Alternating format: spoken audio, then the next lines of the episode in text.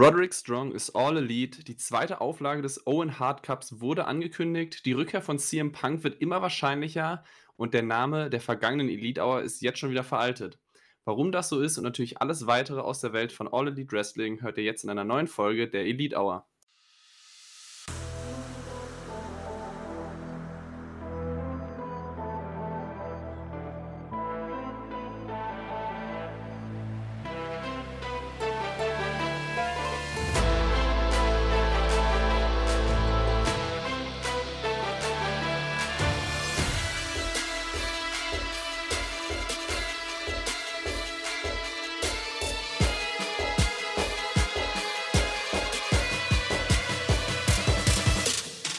Herzlich willkommen zu einer neuen Ausgabe der Elite Hour, eurem AEW Podcast bei Wrestling-Infos.de.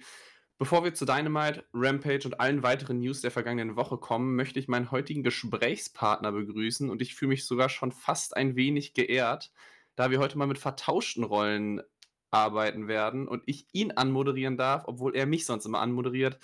Ich schicke also schöne und regnerische Grüße aus der schönsten Stadt Deutschlands zu unserem Julian. Hallo. Ja, Grüße. Ähm, ja, ist für mich auch jetzt erstmal wieder ungewohnt.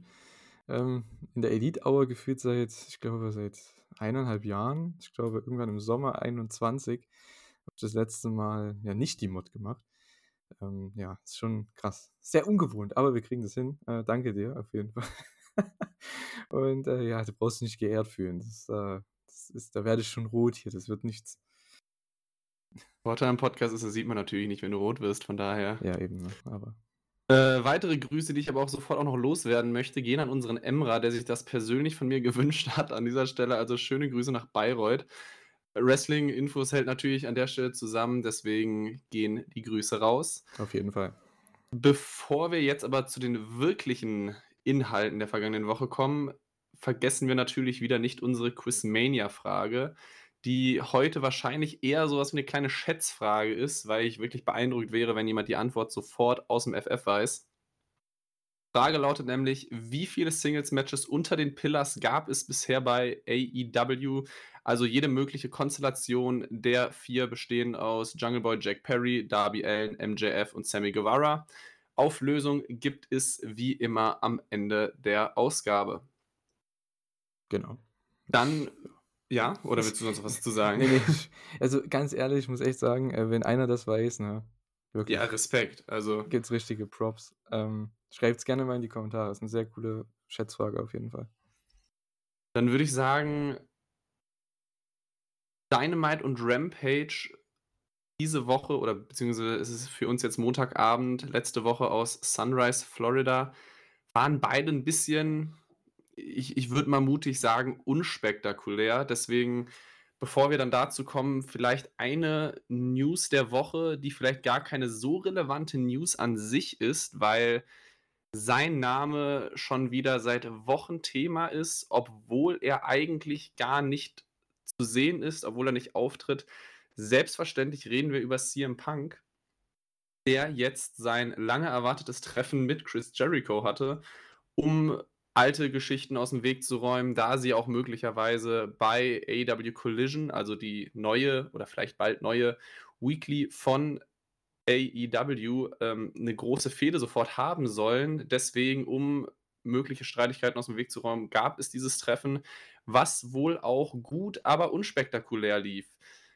Warum komme ich da jetzt drauf? Nämlich aus dem einfachen Grund, dass wir beide uns jetzt lange nicht mehr darüber gesprochen haben. Deswegen, ich meine, News über dieses Thema gibt es alle zwei, drei Tage. Aber was denkst du denn darüber?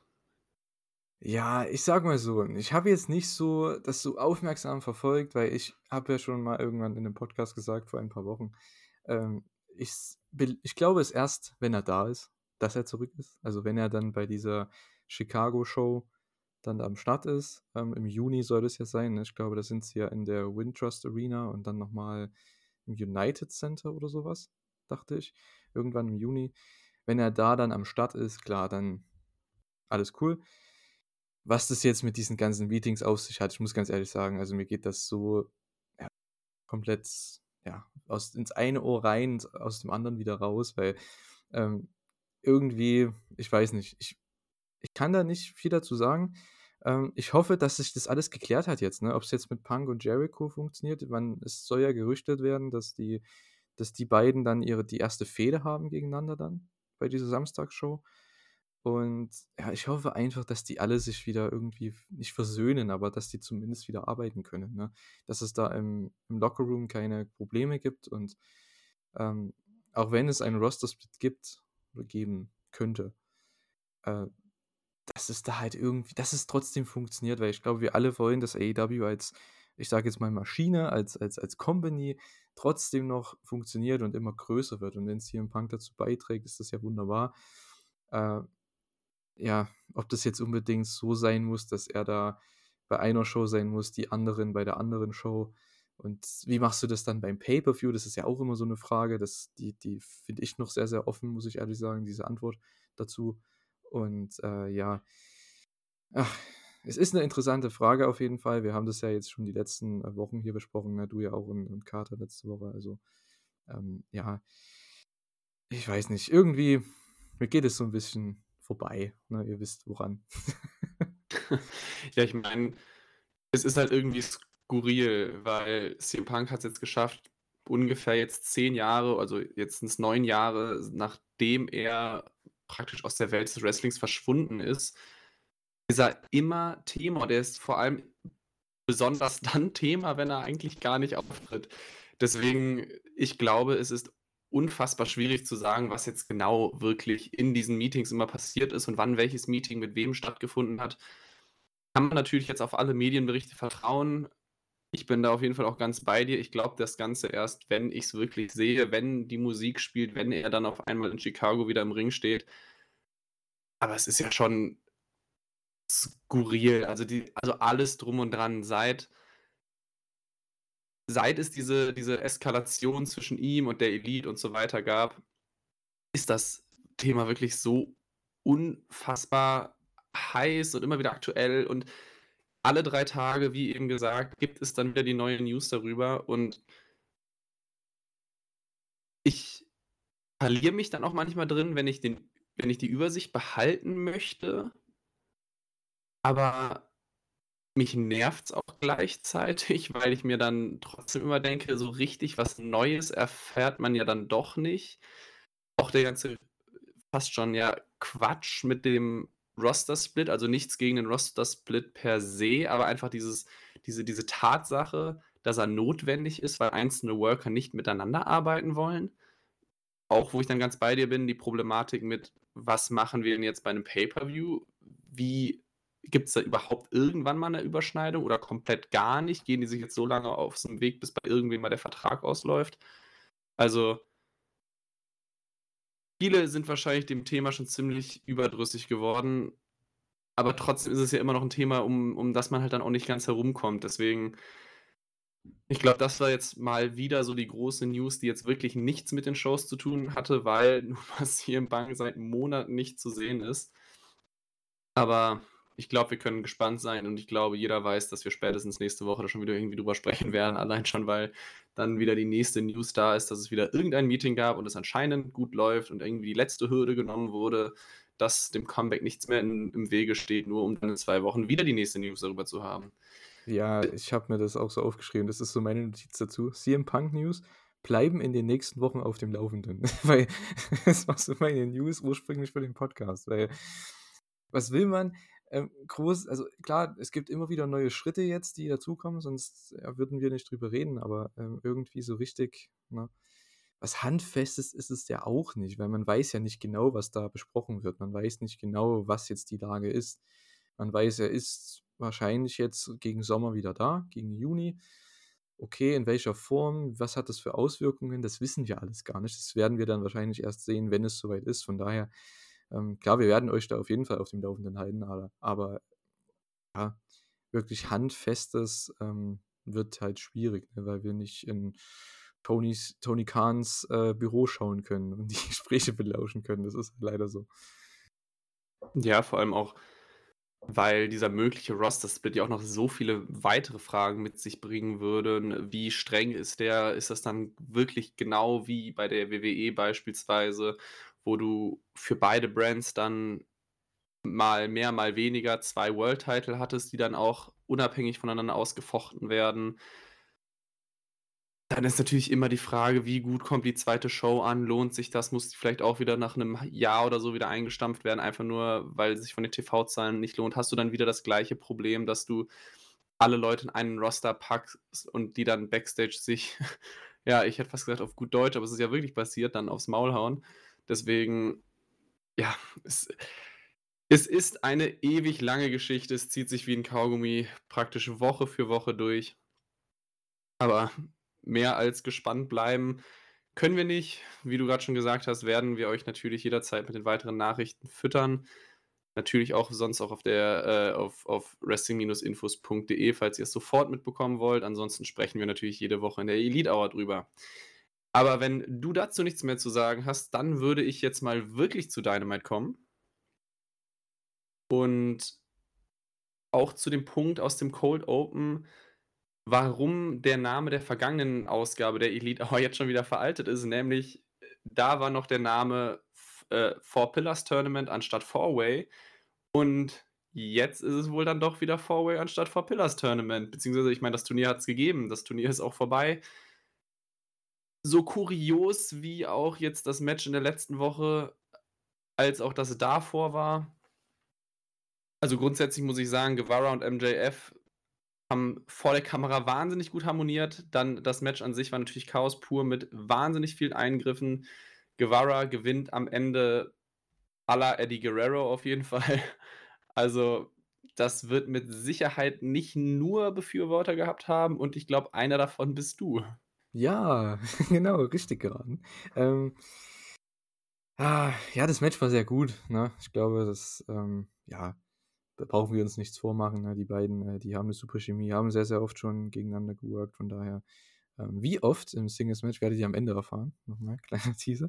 Ähm, das ist nämlich Teil dieser Frage, natürlich, die wir vorhin gestellt haben. Äh, ja, mich nervt halt dieses Finish. Es war natürlich abzusehen, deswegen war ich auch nicht so interessiert am Match, muss ich sagen, weil ich wusste, irgendwas wird passieren und ich glaube, jeder wusste, worauf es hinausläuft. Entweder es wird nächste Woche nochmal irgendwas geben oder sie äh, kündigen gleich das Four-Way-Match an. Und ja, es gab sehr nette Spots, aber an sich, ich muss ehrlich sagen, ich finde diese ganze Idee, auch nächste Woche mit dem Tag-Team-Match, äh, keine Ahnung, ich finde das so unkreativ. Ich habe das schon mal vor einem Monat gesagt oder so, als sie das angefangen haben. Ich wäre der Meinung, oder ich bin immer noch der Meinung, ähm, dass man das viel interessanter gestalten hätte können, wenn man einfach das ausgelost hätte in einem Preview-Tag-Team-Match, zwei, drei Wochen vom Pay-Per-View, und dann zieht einer einen Umschlag mit dem Kollegen, mit dem er teamt. So. Das heißt, du hast dann Heel und Face gegen Heel und Face zum Beispiel. Und nicht einfach nur langweilig Face gegen Faces gegen Heels. Und jetzt kommt wieder die Frage, can they coexist mit Jungle Boy und Darby Allen? Das ist halt wieder. Ach und irgendwo auch mit Sammy und MJF, weil jetzt MJF Sammy im Stich gelassen hat, weil er nicht ins Auto mit durfte. Also, ich weiß nicht. Also die ganze Story, die verliert mich echt. Ähm, ich finde es schade. Ich glaube, viele Leute trotzdem finden das ganz okay. Auch die Promos, die sie gehalten haben in den letzten Wochen, habe ich auch sehr viel Positives immer gelesen und gehört, aber ich muss ehrlich sagen, es tut mir irgendwie nichts. Also die haben mich seit dem, seit dieser Promo, glaube ich, mit Darby und äh, MJF und Sting, seitdem, muss ich ehrlich sagen, bin ich komplett raus aus dem Main Event. Ich weiß nicht, geht es dir da auch so oder bist du immer noch trotzdem gehypt darauf?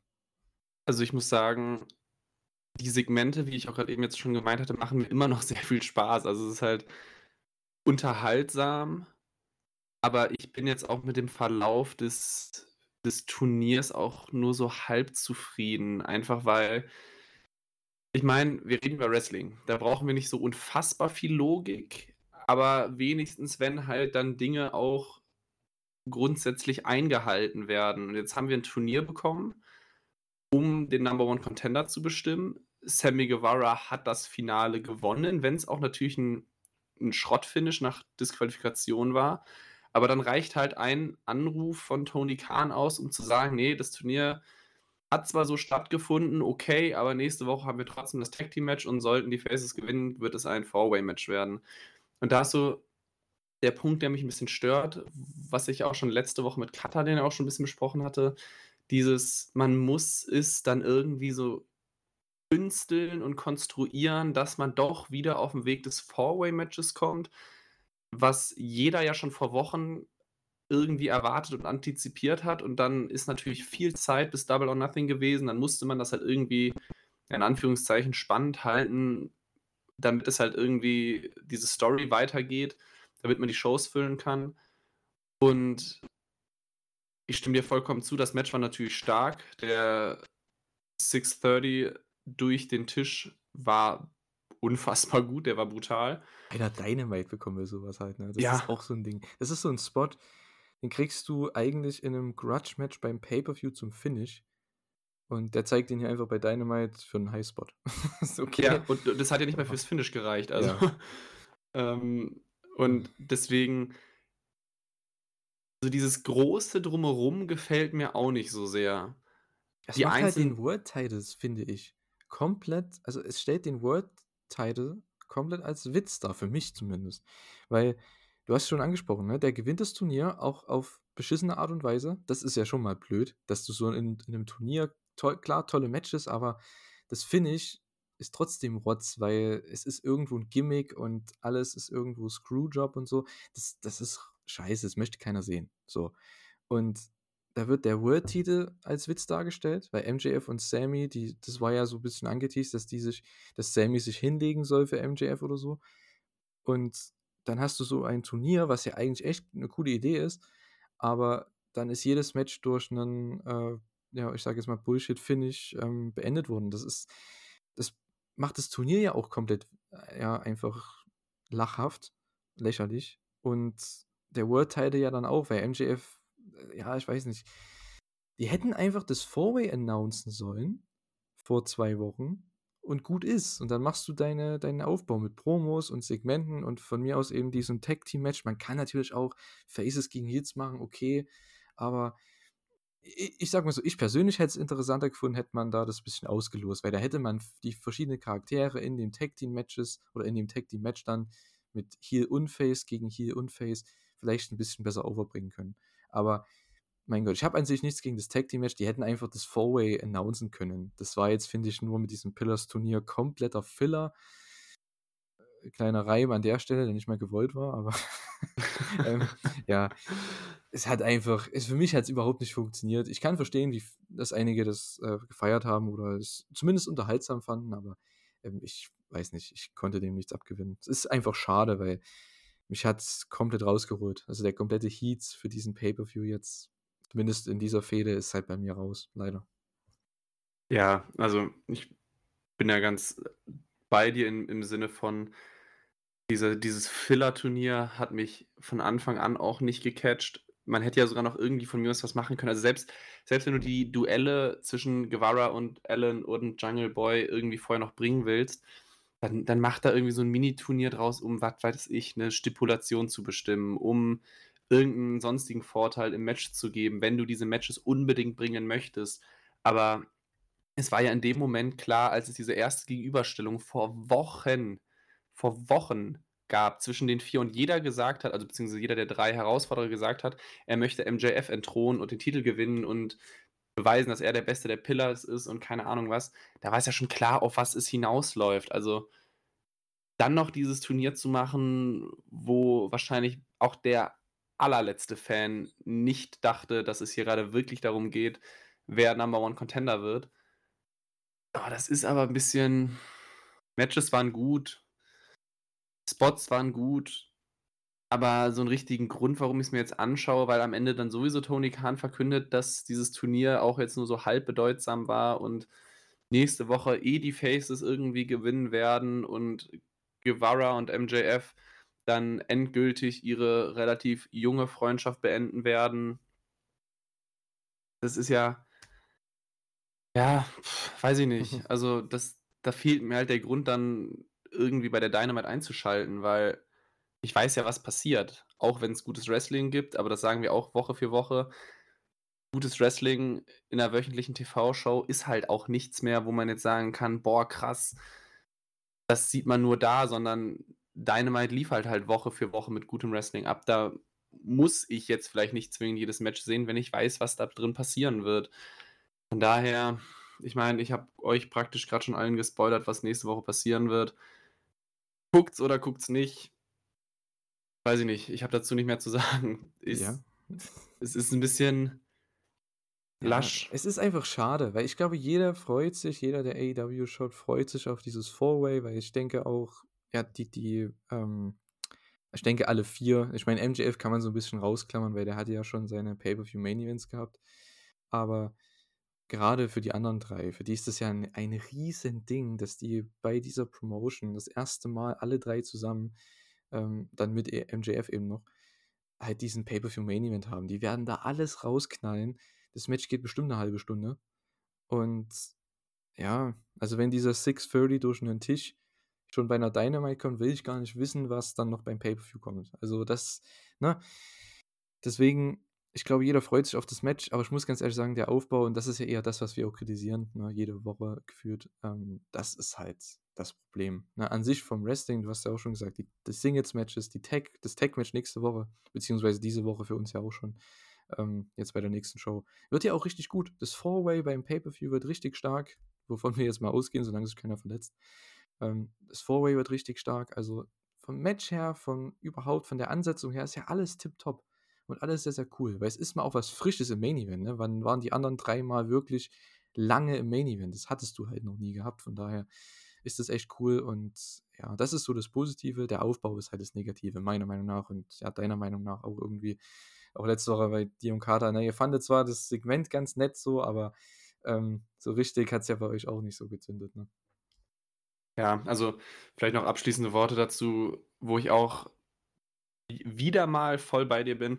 Es ist interessant und spannend, die anderen 3 Mal im Main Event zu sehen und das ist ja auch einfach es ist ja so unfassbar simpel. Wenn du vielleicht Probleme hast, den einen oder anderen davon ins Main Event von selbst zu booken, dann kannst du einfach diese also genau diese Fehde nehmen, wo du halt nicht den Hera Hauptherausforderer dadurch ermittelst, wer von mir aus grad am heißesten ist oder wer grade irgendwie früher gab's noch Rankings, wo du Nummer 1 sein konntest, aber wo man irgendwie sagen kann, man brauchte diesen einen großen Sieg vorher oder das große Standing oder sonst was, sondern hier kannst du einfach nur aufgrund von deren Geschichten 3 Personen, 3 junge Talente ins Main Event booken. Und dir wird ja fast schon jegliche Arbeit abgenommen in Form von die Story ist so unfassbar selbsterklärend, weil die sind halt die 4 Pillars und alle konkurrieren natürlich mehr oder weniger, wer von denen den erfolgreichsten Weg geht und das war ja auch praktisch die Handlung komplett durch die ganzen letzten Wochen, wer also wer welchen Weg gehen musste, wer es wie hart hatte und so weiter und so fort. Aber ja, die Umsetzung war dann doch einfach 'n bisschen faul dafür, dass es schon wirklich sehr aufm Silbertablett serviert wurde. Kommen wir aber zu einer weiteren nicht uninteressanten Sache der letzten Woche, nämlich wir hatten vielleicht ein Debüt, was so überraschend war, wie viele also wie wie wie lange nicht mehr zuvor, weil Roderick Strong ist aufgetaucht, um einen Beatdown von der Jericho Appreciation Society gegen Adam Cole zu verhindern oder zu unterbinden. Und ich muss wirklich sagen, ich war sehr, sehr, sehr überrascht, dass wir auf einmal Roderick Strong bei AEW haben, weil er noch bis zuletzt anscheinend, man weiß es ja auch nicht genau, bei NXT war, dort verletzt ausgefallen ist, anscheinend noch Vertrag bis 2024 hatte, aber jetzt doch bei AEW ist. Anscheinend wurde der Vertrag dann doch einvernehmlich aufgelöst. Und ich muss sagen, da haben sie mich gekriegt. Wie war's bei dir? Ähm, ich dachte, Kyle O'Reilly kommt raus. Ich auch. Ich habe so fest mit Kyle O'Reilly gerechnet. Ich dachte mir: „Komm, Orange und Bandido, gut, die kriegen noch ne, die kriegen noch auf den Sack und dann, äh, kommt jemand raus.“ Und ich habe halt so fest mit Kyle O'Reilly gerechnet, aber ja, Roderick Strong, natürlich, passt ja auch, ne? Ehemalige, äh, Stable-Mitglieder bei WWE damals, mit Undisputed Era, also ist ja schon ganz nett. Die kennen sich ja auch lange auch vorher schon von Ring of Honor. Also, das ist ja alles, äh, ja, logisch und passt auch irgendwo. Ähm, obwohl ich glaube, ich habe halt NXT die die letzten Jahre nicht so gesehen. Ich glaube, die hatten bestimmt auch mal was gegeneinander da, ich weiß es nicht genau. Aber das ist ja eh egal, weil es ist 'ne neue Promotion, da kann man das schon mal machen. und man kann sich umarmen und äh, ja, ich habe es auch nicht erwartet, auf keinen Fall, Roderick Strong. Mir ist der halt auch so aus dem Sinn, weil ich halt kein NXT geschaut habe die letzten Jahre und ich habe nur gehört, er war unzufrieden und jetzt gerade, ich glaube, wann war das letztes oder vorletztes Jahr mit dieser Übernahme, ne? Als da mal für eine, für eine Zeit irgendwie dann die ganzen, dass das alte NXT nicht mehr war und dann 2.0 kam und sowas, ne? Da war der ja zwar noch da, aber nicht mehr so gefeatured, ne? So war das doch, oder? Ja, also um vielleicht die NXT-Geschichte noch abzuschließen. Ähm, es gab ja dann die Fehde zwischen Adam Cole und Kyle O'Reilly, was ja dann die Undisputed Era praktisch beendet hat. Es gab aber damals keinen wirklichen Kampf oder Fehde oder sonst irgendwas zwischen Adam Cole und Roderick Strong, sondern das war einfach, ich glaube, von der Handlung so gelöst, dass Roderick Strong einfach gesagt hat, ich habe auf den ganzen Quatsch zwischen euch keinen Bock mehr, Undisputed Era ist vorbei, ich gehe meinen eigenen Weg.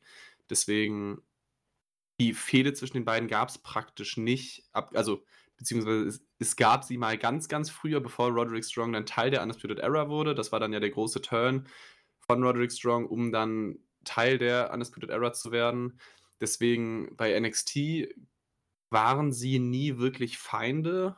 Roderick Strong hat noch einen etwas ja, enttäuschenden Weg mit der Diamond Mine gehabt, also auch ein Stable, wo jetzt Strong nicht gerade die großen Erfolge feiern konnte. Deswegen seine an sich erfolgreiche NXT-Zeit ist so ein bisschen im Sande verlaufen am Ende und jetzt ja während einer Verletzung ist ja praktisch dann sein Vertrag endet aufgelöst worden.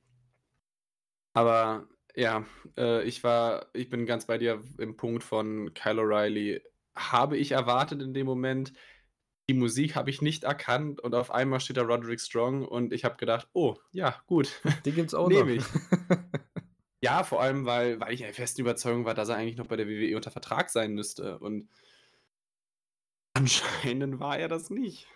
Ja, ich habe halt auch null mit ihm gerechnet. Äh, ja, hatte den gar nicht auf dem Zettel. Ähm, ich dachte, vielleicht kommt auch jemand anderes raus. Ich wüsste zwar nicht wer, aber halt irgendein Babyface. Ähm, ja. Aber war eigentlich, ich fand den Angle ja auch ganz nett. Ich fand halt auch Jerichos Line davor war halt echt cool. Mit dem, ja, ich komme nicht in den Ring, wo du stehst, weil, ähm, was hat er gesagt? Ähm, weil ich das, weil ich nicht mit einem Mann im Ring stehen will, der seine Frau so, sich seine Frau zerstören lassen sieht und so, ohne was dagegen zu machen. Das fand ich echt eine sehr coole Heel-Line. Ähm, das ist auch so ein Match. Ich weiß nicht, ob sie jetzt das Singles-Match machen beim Pay-Per-View oder halt dann doch das Mixed-Tag-Team-Match dann mit Britt und Saraya. Da freue ich mich auch sehr drauf, muss ich sagen, weil das könnte auch echt nicht schlecht werden. Das haben sie echt gut gemacht mit dem Angle letzte Woche, ne? Ja, letzte Woche. Genau. Also ich fand jetzt sowohl auch den Angle jetzt, als auch dann davor, als halt Britt den Beatdown verpasst bekommen hat, fand ich beide wirklich gut unterhaltsam und Jericho und Cole fand ich beide jetzt auch am Mikrofon wieder richtig gut.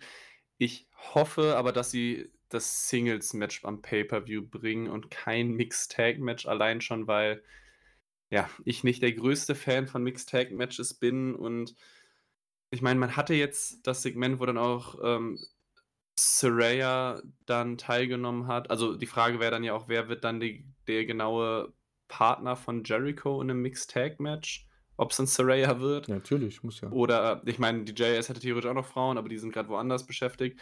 Aber das fände ich so ein bisschen. Also ich finde die Fehde zwischen Cole und Jericho an sich gut, aber da jetzt auch noch Saraya mit einzubringen, fehlt mir so ein bisschen die gemeinsame Überschneidung zwischen Saraya und Jericho. Ja gut, die hatten ja den Angle. Also das, das reicht mir schon, weil ist ja vollkommen okay. Weil das Ding ist, du würdest du halt zwei Fliegen mit einer Klappe schlagen, weil ich ganz ehrlich, ich muss nicht zwei Singles-Matches haben. Da bringe ich lieber ein äh, Match, weil die haben ja denselben Angle gehabt, wenn du weißt, was ich meine. Ne? Das Ja, war ja. ja derselbe Angle mit Saraya gegen Britt und Adam Cole und Jericho war ja dann auch der Aufbau vorher.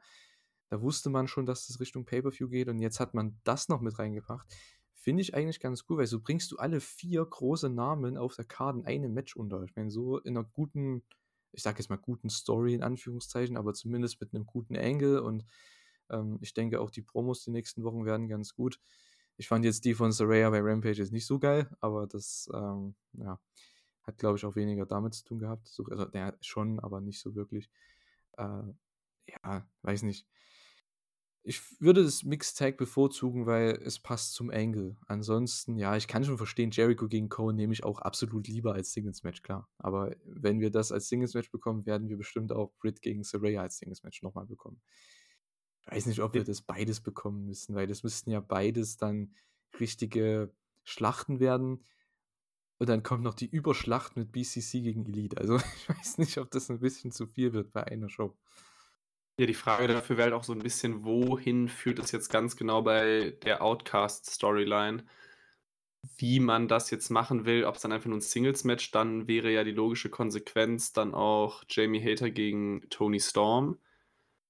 Ob man das dann so macht oder ob man da irgendwie auch eine Britt Baker und eine Saraya sonst verwursteln möchte. Ist eine Frage, am Ende will natürlich AEW eh wieder alle von denen auf die Card bringen. Dann wäre das Mixed Tag Match natürlich eine gute Idee, damit du halt deine, deine Matchcard nicht wieder zu voll machst und die Leute trotzdem auf der Card hast. Es wäre jetzt für mich auch okay, wenn man da einfach das Singles-Match bringt und man auf Saraya gegen Britt Baker an sich verzichtet, weil an sich hatten wir das Match schon und das richtig Interessante an der Fehde ist dann ja vielleicht auch doch der, oder zumindest in der Theorie, der Women's World Title ich brauche das Match einfach grundsätzlich nicht zwingend auf der Card. Einfach weil ich, glaube ich, keine zwei Matches zwischen AEW Originals gegen die Outcasts brauche, sondern mir da ein Match in irgendeiner Konstellation auch immer reichen würde. Mhm. Ich würde das Singles-Match im Finale dann von dem Owen Hart-Turnier machen. Aber Owen Hart-Turnier beginnt ja erst bei Double or Nothing. Ich dachte bei Nee, äh, ich dachte bei Forbidden Door. Also bei Double or Nothing wird bestimmt das äh, angekündigt, wer da dabei ist, aber ja, mal sehen. Das kommt noch, glaube ich. Ist ja noch fast ein Monat. Ne? Bis dahin. Ja, gut. Ja, ja, das stimmt. Okay, dann kommen wir mal zu der Storyline, die du auch gerade schon angesprochen hast, die auch ja indirekt ein Match auf der Card jetzt bei Dynamite hatten, nämlich Kenny Omega und Takeshita gegen Butcher und Blade. Danach kamen aber noch, wie könnte man es auch anders erwarten, der, äh, nicht der, der doch der, ich war gerade wieder bei Elite, Elite und BCC bringe ich vom Namen so durcheinander, kam dann der BCC doch heraus.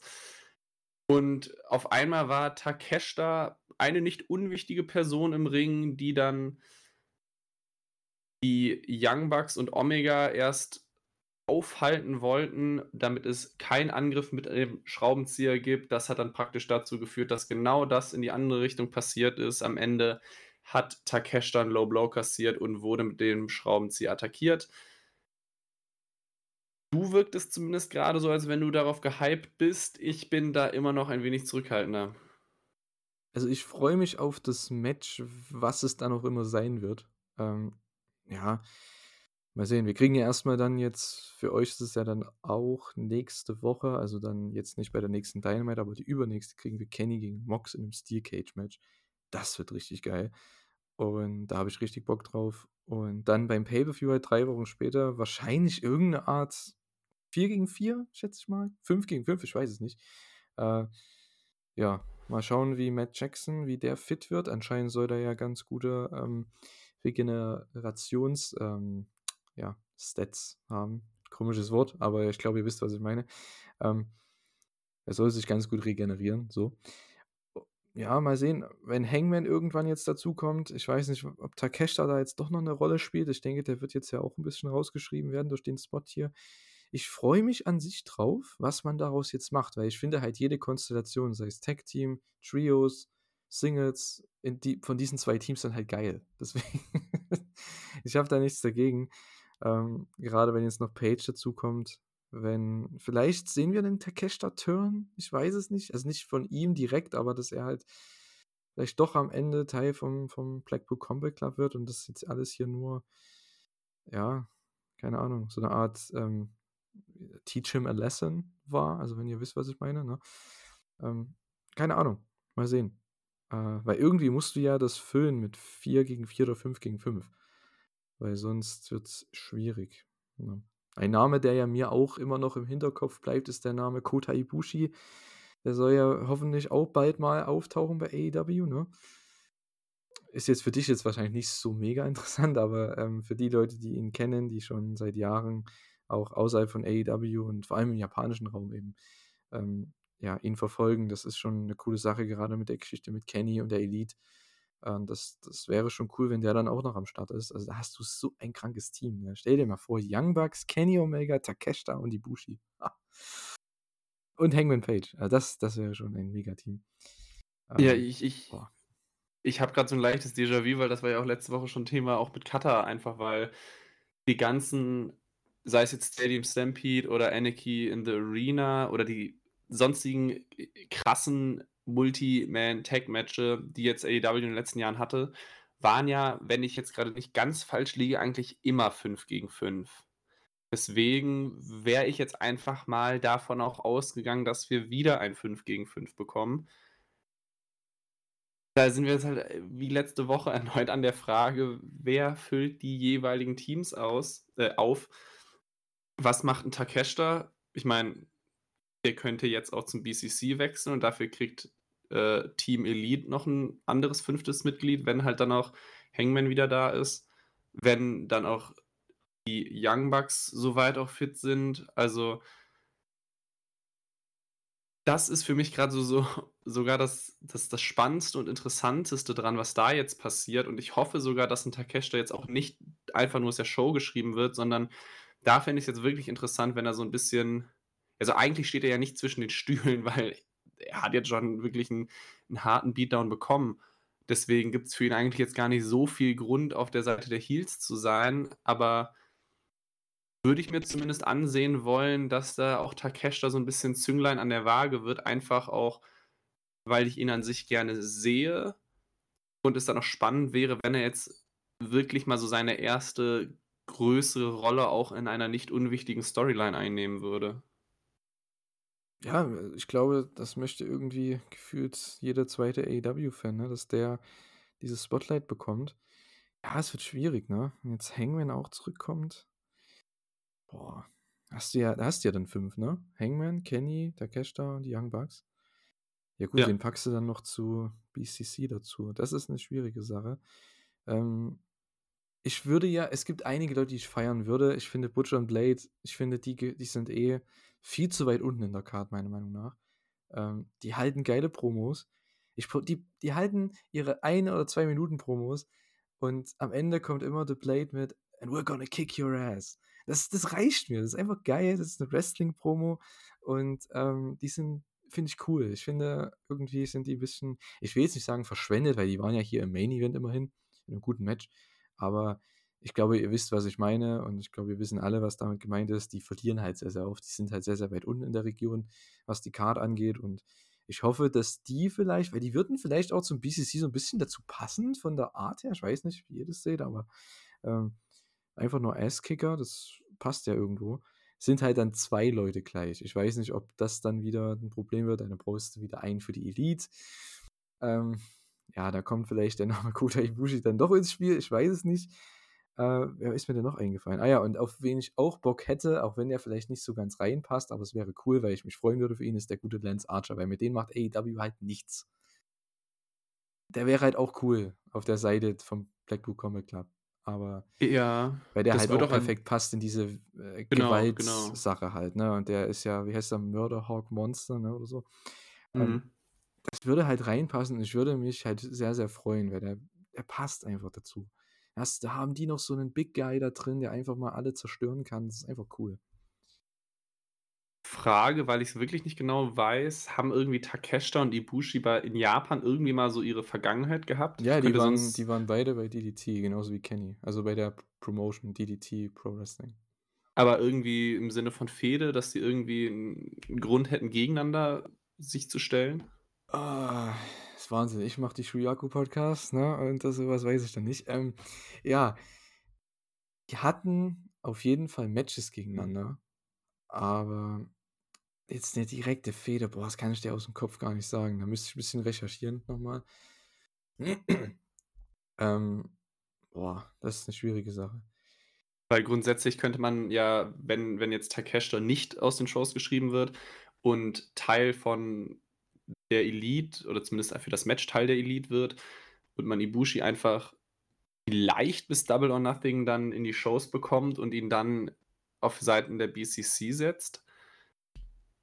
Mhm. Könnte ja in der Theorie funktionieren. Problem wäre halt nur, dass 'n Ibushi wahrscheinlich einfach 'n positiven Pop bekommen würde Oh und ja, dann halt oh in ja. Heel-Tea äh, zu stellen, ist halt vielleicht schwierig, was das angeht als erstes Match oder erstes größeres Auftreten. Aber ansonsten wäre vielleicht der Gedanke noch da. Ansonsten, ja, sind wir halt wieder bei dem Punkt, wer soll den BCC auf 5 Personen bringen? Weiß ich auch nicht genau. Also, hm. Ich komme Hangman glaube ich nicht. Wäre komisch.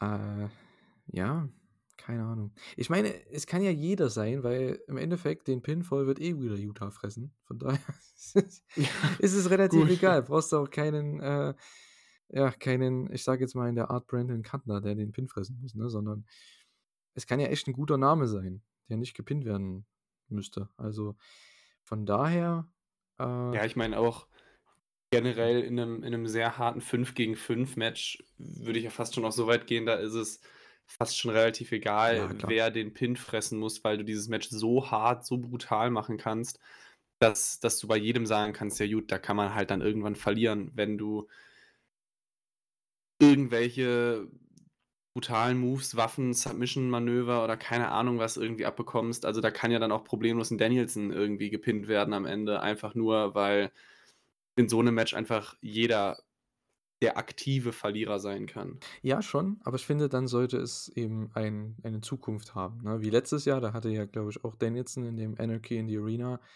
ähm, die Submission oder den Pin oder was auch immer, auf jeden Fall den Fall, ähm, gefressen. Ich glaube, so gegen Jericho und Hager war das ja so 'n Double Submission und daraus hat man ja dann das war ja dann der Aufhänger für Danielson gegen Jericho dann im Sommer. Mhm.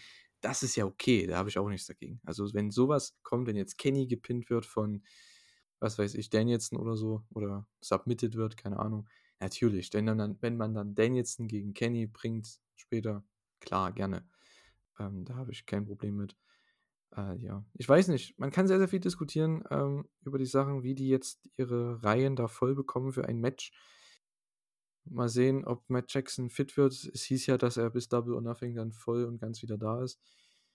Er ist ja jetzt zumindest also, ich meine, Superkicks kriegst du auch mit 'nem, ähm mit 'nem halb, äh, gerissenen, äh, Trizeps oder Bizeps hat er, glaube ich, weiß gar nicht genau. Ähm, kriegst du das auch hin, aber ja, so 'n richtiges Match, 25 bis 30 Minuten, das wird schon schwierig. Deswegen hoffe ich, dass bei ihm alles gut ist und dass das dann funktioniert, ja. Mal sehen. Aber das Match, muss ich sagen, das Main Event Match hier mit Takeshita und Kenny gegen Butcher Blade war echt ganz nice. Also, hätte ich nicht gedacht, dass das der Main Event wird, ganz ehrlich. So mitten in War der ich auch Show dachte ich, dass Jade gegen Taya im Main Event auf einmal, weil das halt noch das letzte Titelmatch war, was offen war. Na ja. Äh, ich meine, zu dem zu dem TBS-Titelmatch kommen wir jetzt ja gleich auch noch. Aber kommen wir zunächst erst mal von einem ganz guten Match zu dem mit ziemlicher Sicherheit Match des Abends. Fast schon unserem Running Gag, man könnte es sogar schon als Meme bezeichnen, denn Opener, erstes Match des Abends, Orange Cassidy verteidigt seine International Championship. Man könnte meinen, man hört die Elite Hour von vor ein paar Wochen oder praktisch jede Elite Hour der letzten Wochen.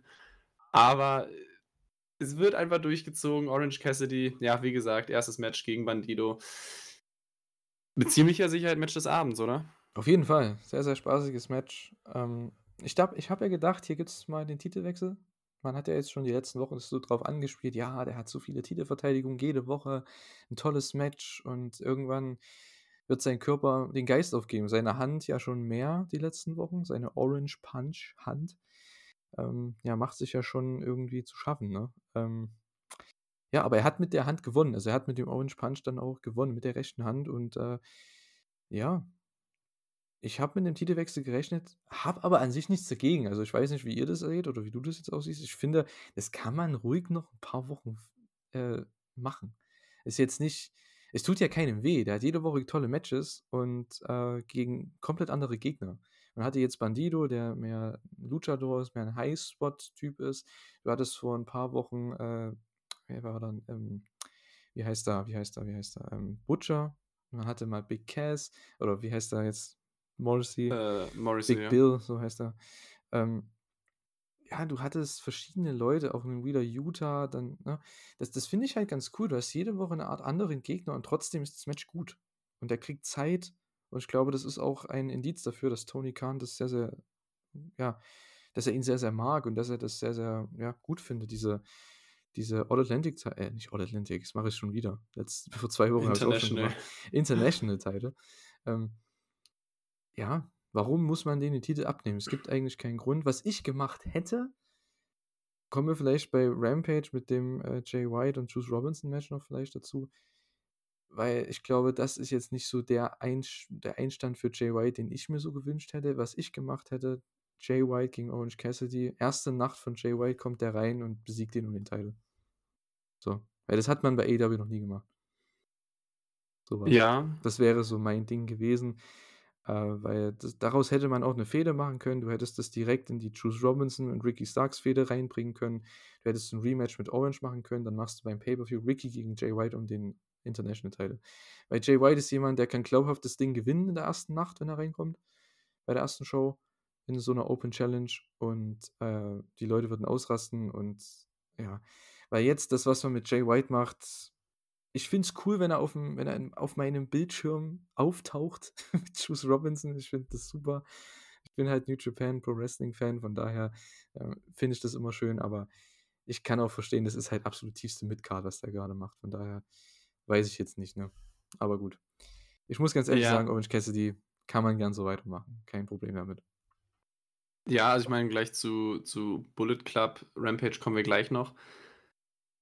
Gerne können wir auch noch mit, mit Cassidy als International Champion weitermachen. Ich habe auch nicht mit einem Titelwechsel gerechnet, aber ich sag mal so, gegen Bandido fand ich ihn deutlich wahrscheinlicher als in den meisten Matches zuvor. Also da hätte ich oder habe ich vielleicht auch Nearfall dann irgendwann mal gekauft, weil ich, weil ich es nicht für ausgeschlossen gehalten habe. Was mich aber so grundsätzlich vielleicht wieder mal an dieser gesamten Dynamite-Ausgabe am meisten gestört hat. Wir haben International-Titel, der aktuell praktisch wie so ein zweiter TNT-Titel ist. Und wir haben ein super Match um den International-Titel, was mich auch natürlich in keinster Weise stört. Aber ungefähr eine, wie viel später war es, halbe Stunde später, haben wir Wardlow gegen, weiß ich gerade nicht mal mehr wen, innerhalb von einer Minute und unser neuer TNT-Champion aus der Vorwoche kriegt anscheinend nur so ein Squash-Match. Und da muss ich ehrlich gesagt sagen, warum gibt es gerade diese zwei Titel? Die Frage haben wir uns schon ganz oft gestellt, ich weiß.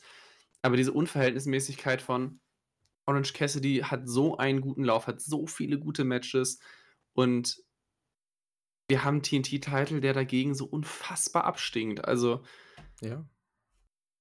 ich, ich, ich, ich wiederhole mich Woche für Woche. Bitte ja. Fügt einfach diese Titel zusammen. Macht den einen weg oder, oder lasst den International Title wieder um die Welt wandern, nach Japan, England, was weiß ich was, Mexiko. Aber in dem Punkt tun sich beide Titel einfach nicht gut, weil Wardlow im Vergleich zu Orange Cassidy eine absolute Witzfigur aktuell ist. Ja, aber äh, ja gut. Du kriegst halt mit Wardlow keine Matches auf dem Niveau. Das ist halt das Ding. Und ja, ich kann das absolut verstehen. Ich finde jetzt, ich habe jetzt an sich kein Problem, welcher Titel jetzt mehr Relevanz bekommt, weil für mich ist es relativ egal, wenn es der World Title ist und der stinkt ab, dann ist es für mich schon ein Problem, aber was das jetzt für ein Titel ist, ist mir relativ latte. Ob das jetzt der International Title, vorher All Atlantic, jetzt dann, dann oder der TNT. Ich hoffe nur, sie kriegen genug Repräsentation, dass man es halt auch, ja, das, wie soll man sagen, dass man sich interessiert für, die, für diese Sachen. Und du hast absolut, du hast absolut recht, für den TNT-Titel interessiert sich keiner. Und ich glaube, da sind wir beide einer Meinung, dass das einfach ähm, komplett nach hinten losgeht mit Wardlow. Leider. Ähm, die hätten den letztes Jahr, die hätten den gleich gegen MJF stellen müssen. Der gewinnt den Titel, haut ein paar Leute weg, zehn Leute oder so, zwölf Leute und dann im, en, gegen Ende des Jahres ähm, tritt er gegen MJF an. Weil was, was, wie willst du jetzt Wardlow gegen MJF nochmal bringen? Klar, kann, das werden die bestimmt machen, aber das ist ja bestimmt sein, sein, sein großes Match, oder? Weil, was willst du sonst mit Wardlow machen? Ja, ich, ich, ich weiß es auch nicht. Also an sich sind mir, ist mir jetzt auch relativ egal, welcher von den Titeln irgendwie wie dargestellt wird, aber einfach der TNT-Titel, der ist, der ist nochmal auf einer ganz anderen, tieferen Card-Ebene. Und ich hatte ja auch schon letzte Woche dieses halb ernst gemeinte Gedankenspiel von bring jetzt Wardlow als TNT-Champion nach Double or Nothing gegen MJF und dann sagt ein MJF, warum sollte ich? Und Wardlow sagt, ich setze auch noch meinen TNT-Titel aufs Spiel und MJF denkt sich, okay, dann bin ich der erste Double Champion der AEW-Geschichte und MJF gewinnt dann praktisch deren Rückmatch und wirft dann den TNT-Titel weg, weil er sich denkt, er will eh nur den Triple B haben. Und du hast den Titel wieder aus der Show rausgeschrieben, weil der aktuell einfach irrelevant ist. Ich glaube auch nicht an dieses Fantasy-Booking, aber das wäre zumindest mal was, wo für mich der TNT-Teil auch mal sowas wie einen Hauch von Relevanz bekommt, weil jetzt aktuell haben wir wieder eine oder doch, wir haben jetzt praktisch wieder eine anfangende Geschichte, jetzt als Christian Cage und Luchasaurus nach dem Match von Wardlow dann rauskam. Aber wir sind halt gerade wieder, wieder bei Punkt Null in, bei einem Titel, der egal ist. Und ich bete für Wardlow, dass er jetzt irgendwann mal auch eine relevante Titelverteidigung bekommt und ich bete auch für den TNT-Titel, dass er eine relevante Titelverteidigung bekommt.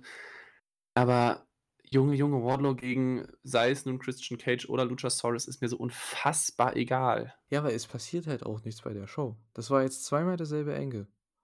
Ich glaube, als er den Titel, gewonnen hat letzte Woche und jetzt, als er den, ich will jetzt nicht sagen Titel verteidigt hat, aber als er das Match hier gewonnen hat. Das war ja genau derselbe Stairdown wie letzte Woche. Also im Endeffekt, du brauchst diese Matches nicht schauen. Du brauchst dir nur auf Twitter dieses äh, kurze Video angucken. Okay, das Match kommt irgendwann jetzt. So, tschüss. Du brauchst die 20 Sekunden anschauen und tschüss. Mehr brauchst du eigentlich nicht. Und das ist halt keine Promo. Klar, mit Arn Anderson versucht man das jetzt. Das finde ich an sich keine schlechte Idee. Nur, äh, Wardlow ist halt so unten durch. Es ist so schade es ist, aber ich weiß nicht, wie man das noch, noch retten kann. Es sind ja auch immer dieselben um diesen Titel. Also jetzt sage ich jetzt mal diese großen Fäden. Ne? Du hast jetzt Wardlow und Hobbs, Wardlow und Joe. Davor hatte man auch mal äh, Luchasaurus, der war ja auch mal da am Start. Ich glaube sogar letztes Jahr auch gegen Wardlow. Dann Wardlow, Hobbs und Joe in einem Freeway bei Full Gear. Gefühlt seit einem halben Jahr sind dieselben Leute, mal abgesehen von Darby Allen, um diesen TNT-Titel. Also ich weiß nicht, äh, ja, ist irgendwie nicht so interessant, weil die Matches jetzt auch ganz ehrlich gegen die anderen äh, Titel oder gegen die anderen Matches bei Dynamite einfach nicht wirklich herausstechen, leider. Ja, bei mir kommt einfach auch noch dazu, dass ich noch nie so dieser große Fan von alles in die Richtung, was jetzt Big Man Powerhouse und sonst was Wrestling geht. Und ich weiß, ein Wardlow, auch ein Luchasaurus, das sind jetzt nicht unsere klassischen Big Men oder Powerhouses, die dir dreimal auf den Kopf hauen und, und irgendeine Powerbomb zeigen, wie es damals der Great Khali gemacht hat, sondern die können ja auch richtig was. Die sind ja auch wahnsinnig athletisch für ihre Größe. Aber es ist halt trotzdem auch rein wrestlerisch nicht meins, womit ich es gar nicht kri äh, kritisieren will, sondern einfach eine ganz subjektive Wahrnehmung aussprechen möchte.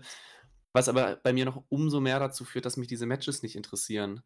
Ja, und das Ding ist, die ich auch Matches, nicht sehen will. Die Matches, die funktionieren, also diese Big Guy gegen Big Guy Matches, ist jetzt meine These und da kann von mir aus jeder gerne diskutieren und mich gegen mich argumentieren, aber diese Matches, Big Guy gegen Big Guy, funktionieren in der Art und Weise in dieser Midcard, Undercard Sache nicht in Amerika.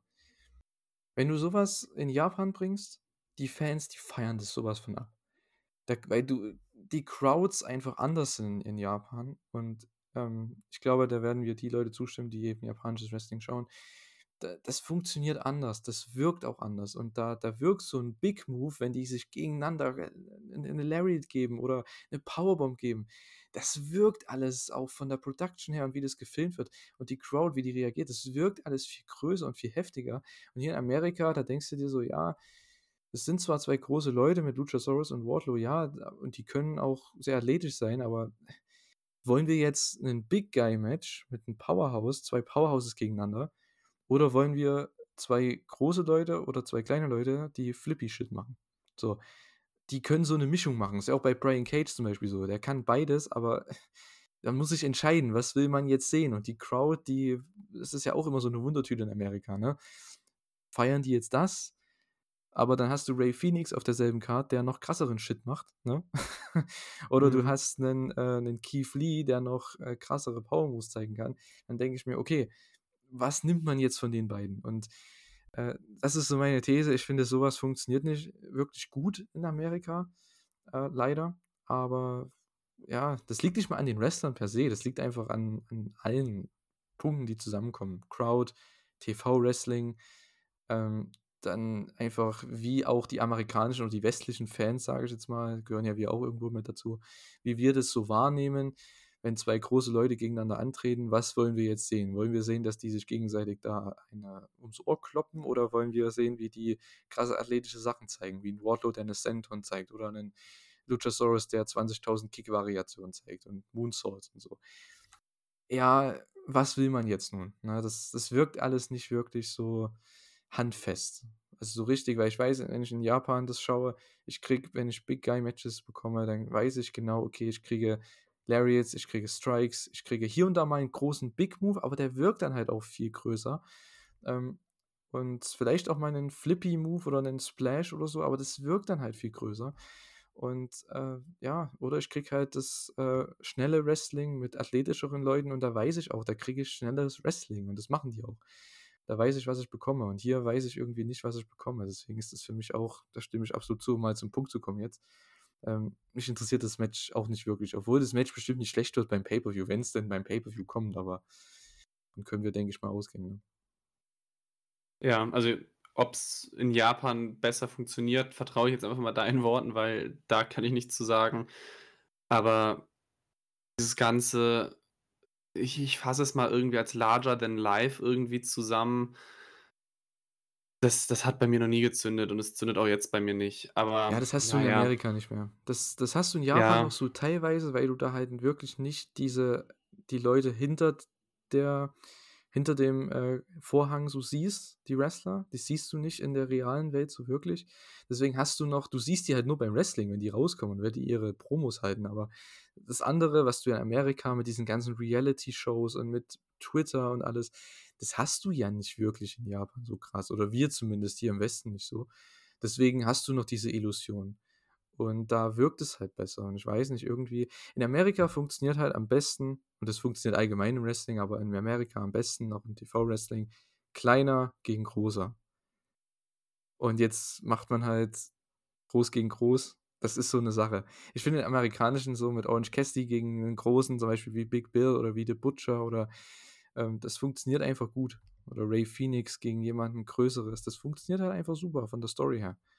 Ähm, ja, weiß nicht. Ist so meine Meinung dazu. Könnt gerne mal schreiben, was ihr dazu denkt, aber äh, ja, ich weiß nicht. So eine Art funktioniert nicht so gut in Amerika, zumindest wie man es hier macht. Ich weiß nicht, wie es bei WWE ist. Ich schaue kein WWE, aber bei AEW kann ich ja zumindest da ein bisschen was da, dazu sagen. Ne? Ja, ich meine, im Grunde genommen, es wird, also je nachdem, über wen wir jetzt sprechen, dieses larger than life ist ja auch fast schon eine komische Formulierung für Luchasaurus. Ich habe es hier in der Vorbereitung noch gegoogelt, ist 1,96 groß, also der ist nicht larger than life, der ist 5 cm größer als ich. Ähm, Ja, gut, du bist deswegen, ja auch groß, ne? Also, das ist ja von dir ja, jetzt aber ich meine, gesagt.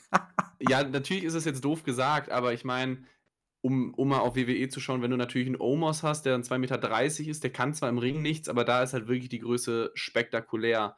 1,95 im Wrestling ist natürlich groß, aber es ist jetzt natürlich auch nichts Riesiges. Also nichts, was man jetzt irgendwie nicht fünf bis zehn Mal in jeder Show sehen könnte. Und ich meine, ich habe mich jetzt ein bisschen gerade in eine, in eine Sackgasse geredet, weil ich habe selbst die Formulierung erst hervorgebracht. Aber ja, das, das ist mir dann auch irgendwie dann doch auch nicht spektakulär genug. Und ich muss sagen, bei mir persönlich funktioniert das auch bei anderen Promotions, beispielsweise aber auch bei der WWE nicht wirklich. Also da hast du deine Big Men, da hast du auch deine, deine wirklichen, tatsächlichen Larger-than-Life-Personen, die halt deine dann, dann 2,20 Meter oder noch größer sind. da hast du auch deine mittlerweile wirklich athletischen 2 m Personen und das wird mit Sicherheit auch da gute Pops generieren und irgendwie für Aufsehen sorgen, aber ich kann zumindest für mich ganz subjektiv sagen, bei mir zieht es nicht, weil es irgendwie 'ne Schuld von AEW ist, vom Booking oder sonst irgendwas. Ich meine, das Booking ist auch nicht gut, aber das ist jetzt 'n anderes Thema. Aber es ist halt wirklich mich interessiert's nicht. Und wenn wenn ich jetzt nicht grade wahrscheinlich den Pay-per-View wieder live schauen werde und auch für Wrestling-Infos es so oder so gucken muss oder würde, dann wären das auch trotzdem Matches, die würde ich sogar überspringen. Also, das interessiert mich dann wirklich überhaupt nicht. Ja, und wenn jetzt Leute kommen und sagen: „Ja, hey, äh, Gunther oder Walter gegen Sheamus funktioniert bei der WWE auch.“ Ja, warum funktioniert das? Weil die diese Matches worken wie in Japan. Das ist einfach so. Die die Ja, kloppen die sich einfach und dann am. Ende kommt 'ne Powerbomb oder 'n Splash von einem der beiden oder was heißt was ist sein Finish hier? Äh, sein sein Bicycle Kick, ne, Brogue Kick. Äh, dann Ja. dann kommt dieser Big Move und dann sind die Leute auch dabei, weil das die die kloppen sich die ganze Zeit und dann kommt ein Big Move und dann reicht es für den Nearfall, weil die das Drama so aufbauen, weil die hin und her gehen und irgendwann haut einer diesen Move raus und hat vielleicht die Überhand und dann Oberhand, Überhand, Oberhand, Oberhand und, äh, ja, kann dann 'nen 'nen Nearfall erzeugen. Und das ist halt so funktioniert das. So ist es ja auch ähnlich in Japan beispielsweise und, äh, deswegen funktioniert das da. Ich habe halt das Ding bei Luchasaurus gegen, äh, wie heißt der, Wardlow oder auch Wardlow gegen Hobbs. Man wünscht sich, dass das so passiert bei AEW, aber sie machen's ja nicht. Gab's ja schon genug Beispiele dafür die letzten Monate. Deswegen finde ich's schade, aber mal sehen, was sie beim Pay-per-View raushauen können. Apropos finde ich schade, kommen wir doch mal zum TBS-Title-Match. Jade Cargill verteidigt ihren Titel gegen Taya Valkyrie, die nicht ihren Finisher, den Road to Valhalla, benutzen durfte, weil es der gleiche Move praktisch ist wie der Jaded. Jade Cargill gewinnt nach 'nem Einroller. Die Matchgeschichte war praktisch, dass Valkyrie mehrfach dann doch irgendwie den Road to Valhalla irgendwie ansetzen wollte oder zwischenzeitlich vergessen hat, dass sie's nicht darf und das kam, glaube ich, dann 2 oder dreimal im Match vor. Ich muss sagen, Jade Cargill war jetzt für mich das 1. Mal seit langer Zeit wieder relevant und ich war jetzt kein Riesenfan von der Fehde, aber ich habe es gekauft. Ich fand's in Ordnung, das Beste, was dem Titel zumindest seit Monaten passiert ist. Aber es war leider am Ende genau so vorhersehbar und ja, doch auch schon enttäuschend, wie wir's letzte Woche auch irgendwie so 'n bisschen vermutet haben, nämlich einfach, dass Valkyrie darf den Finisher nicht benutzen und verliert dann halt in dem Fall jetzt nach 'nem Einroller.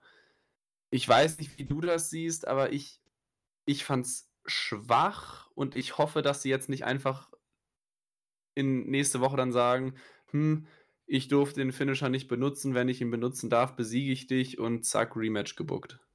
Ja. Du hast gesagt, sehr schöne Einleitung, schade. Muss ich ja auch sagen. Das war so mein Eindruck. Ich fand das Match echt cool, die Ansetzung cool, die Fehde war das Beste, was Jade gefühlt mit dem Titel je gemacht hat. Ähm, hatte leider keinen Heat. Das war so auch noch 'ne andere Sache, die schade war bei dieser Show. Aber ich verstehe nicht das ist so meine Logik einfach als Fan, wenn ich das schaue. Okay, die darf diesen Move nicht benutzen, den Road to Valhalla. Okay. Die hat gefühlt also, wie lang hatte die Zeit, als es angekündigt wurde? 4 Tage, 5 Tage? Bei Rampage wurde das angekündigt, ne? Ja. Okay, hatte 4, 5 Tage Zeit. Könnte man sich doch was Neues überlegen als Move. Man kann den ja ansetzen und dann sagen: „Hey, okay, ich darf den nicht benutzen“, aber dann sa s denkt sie sich: „Okay, jetzt muss ich 'nen anderen Move zeigen“ und dann kriegt die 2, 3 Nearfalls mit, äh na, mit 'nem anderen Move, kriegt den Sieg nicht hin und dann geht sie doch für den Road to Valhalla und gewinnt, kriegt 'nen visuellen Pinfall über, äh, Jade, aber gewinnt den Titel nicht oder das Match sie wird disqualifiziert, weil sie den Move benutzt hat. Da kannst du trotzdem ein Rematch bringen, weil sie Jade theoretisch gepinnt hat als 1. geführt, obwohl es trotzdem nicht gezählt hat. Und, äh, du hast die nicht als dummes Babyface aussehen lassen, als Geek, weil das habe ich so empfunden hier, als grade bei dem Finish. Also, das das war ja 'n Witz, oder? Also, die Ja, steht dann da, Hände dümmlich. in den Hüften und wartet drauf, bis sie eingerollt wird. Da habe ich gedacht: „Ja, come on.“ Also muss vielleicht auch nicht sein. Ich habe ja, das war ja so meine Idee oder mein Gedanke, dass sie das so machen, dass die halt den Move raushaut, dann sie pinnt, aber sie ja disqualifiziert wird und dann dadurch halt macht man ein Rematch beim Pay-Per-View, was man ja jetzt wahrscheinlich trotzdem macht, aufgrund des Finishes, aber das hat für mich irgendwie nicht von der Logik her zusammengepasst. Also die sah irgendwie aus wie komplett bescheuert und dann am Ende ist sie so sauer, dass sie auch Aubrey fast noch äh, eingibt und das ist ja der absolute Heatpunkt. Also selbst Babyface oder Heel, wenn du Aubrey mhm. berührst, bist du die meistgehasste Person in dieser Arena. Äh, ja, weiß nicht, was sie sich dabei gedacht haben. Irgendwie schade. Echt schade. Ja, ich muss auch sagen, ich habe jetzt die Tage auch noch NXT Spring Breaking, glaube ich, hieß es, gesehen. Also einfach eine Spezialausgabe, wo halt dann noch ein paar Titel verteidigt wurden. Und da war für mich relativ überraschend der NXT Women's World Title, das Main Event oder der Main Event. Habe ich vorher nicht dran gedacht, aber es hat dann bei mir wirklich diesen Effekt erzeugt von, ach krass, Main Event, das ist ja wirklich ein Riesen-Match. Also jetzt im NXT-Universum gesprochen.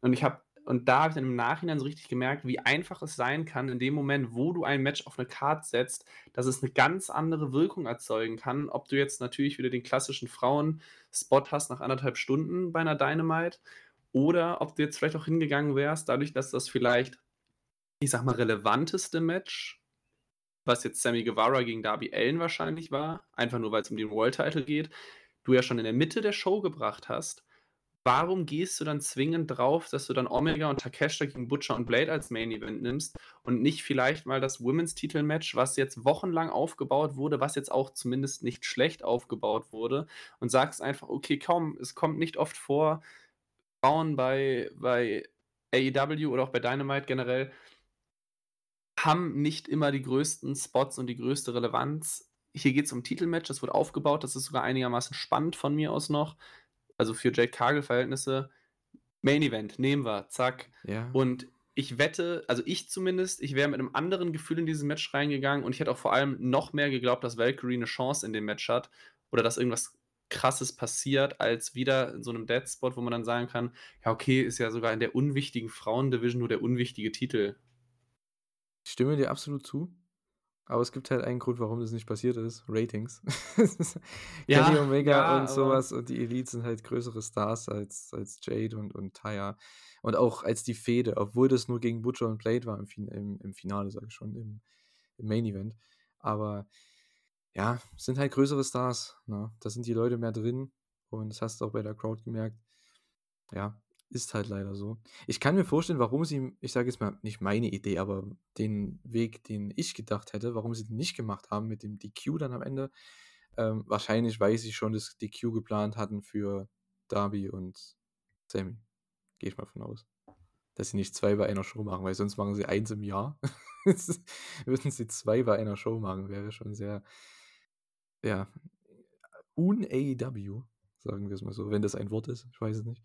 Ich habe es gerade erfunden. Makata, die freut sich immer über Wortneuschöpfungen im Wrestling. Okay, also un-AEW, gerade schreibst du dir auf. ja, ich weiß nicht. Ich, wenn, wenn sie jetzt das Match von mir aus auch irgendwie Richtung Double or Nothing oder so dann nochmal bringen wollen, dann bitte jetzt nicht mit irgendwie so einem blöden Smart Mark Sterling Segment, wo dann irgendwie doch noch dann gesagt wird, ja, okay, du kriegst das Rematch, aber du darfst auf einmal jetzt doch den, den, den Move verwenden und keine Ahnung was.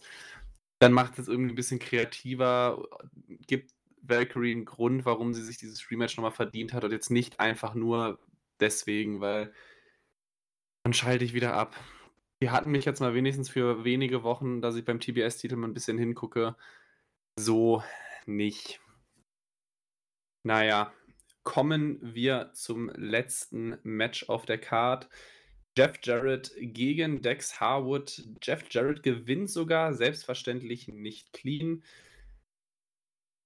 Ich überreiche dir sofort das Wort, weil mich diese ganze Geschichte wirklich, also da sind wir auf Wardlow-Niveau, wie sehr es mich interessiert und da geht es gerade nicht mal direkt um einen Titel, auch wenn unsere Tag Team Champions dabei sind, die diesem Tag Team Titel auch gerade nicht den allergrößten Glanz geben können, den er jetzt vielleicht schon seit ein paar Wochen nicht mehr hat oder Monaten. Deswegen tob dich aus.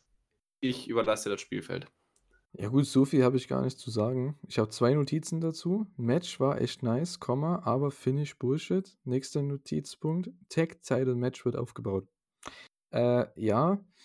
Ist eine coole Ansetzung. Das Match war an sich auch ganz gut, ne? Aber habe ich ja gerade gesagt. Aber es, ähm, wie gesagt, das finde ich wieder mal, wie auch bei Jade gegen Taya, wie auch bei Darby gegen Sammy. Es sind zu viele bei einer Show. Ich kann verstehen, dass man im TV-Match auch mal einen, ich sage jetzt mal, ein Gimmick-Finish macht, um eben eine Fehde voranzubringen. Das ist ja kein Problem. Nur wenn man das gefühlt bei jedem zweiten Match macht oder jetzt bei der Mehrheit der Matches, ja, der Mehrheit der Matches bei dieser Show, das ist einfach, ja, irgendwo hört es dann bei mir auch auf. Da, da gebe ich dann nichts mehr drauf, weil irgendwie, ich verstehe, was man da machen will und ich finde an sich, Jeff Jarrett und Jay Lethal gegen FTA, das ist eigentlich eine coole Ansetzung. Ist das jetzt Pay-Per-View-würdig? Kann man sich drüber streiten. Ich glaube, du wirst da komplett dagegen sein. Ähm, ich denke aber, wenn die ne, ein Pay-Per-View-Match haben, die könnten echt ein geiles Match zeigen. Aber ich kann verstehen, dass von der Fehde her ist das halt noch absolut gar nichts. Vielleicht kommt da noch was in den nächsten Wochen. Aber ich mag halt alle vier. Äh, von daher finde ich die Konstellation, die Ansetzung Babyface, FTA gegen Heel, Team, Jeff Jarrett und Jay Lethal ist eigentlich eine coole Sache fürs TV. Für eine große Fehde, Pay-Per-View-mäßig, weiß ich jetzt nicht. Ähm, anscheinend ist die Acclaimed jetzt ja auch nicht da am Start. Ich glaube, die machen was anderes, weil die sind anscheinend dieser Trios Royale oder Battle Royale oder was da nächste Woche kommt. Ja. Also, da könnte ich mir vorstellen, dass die da sogar gewinnen. Und dann gehen wir, haben wir Acclaim nicht mehr um die Tag Team Titles. Ich verstehe das nicht, ey. Die sind das oberste Team. Ach, man, nee. Das ist halt das, was ich halt nicht verstehe. Aber, weil man hat Jeff Jarrett und Jay Lethal, das ist ein cooles Team, aber AEW seit Jahren, ja, sagen die uns, Fans, und es ist ja auch irgendwo so, auf dem Papier haben sie die beste Tag Team Division. Und dann hast du zwar ein gutes Tag Team mit Jeff Jarrett und Jay Lethal, aber wenn ich mir überlege, okay, die Young Bucks sind nicht im Match, ist klar, ist verständlich, sind eine anderen Fehler. Lucha Bros und Ring of Honor Tag Team Champions, will man das unbedingt machen gegen FTA? Weiß ich nicht. Könnte man trotzdem machen, ist ja egal. Ist, ein, ist einfach ein Tag Team Title Match, warum nicht? Ähm, so, dann, äh, wen hast du noch? House of Blacks und Trios Champions. So. Ja, jetzt hört es bei mir schon auf. Best Friends, Undercard. Dark Order, Undercard. Unterste Undercard.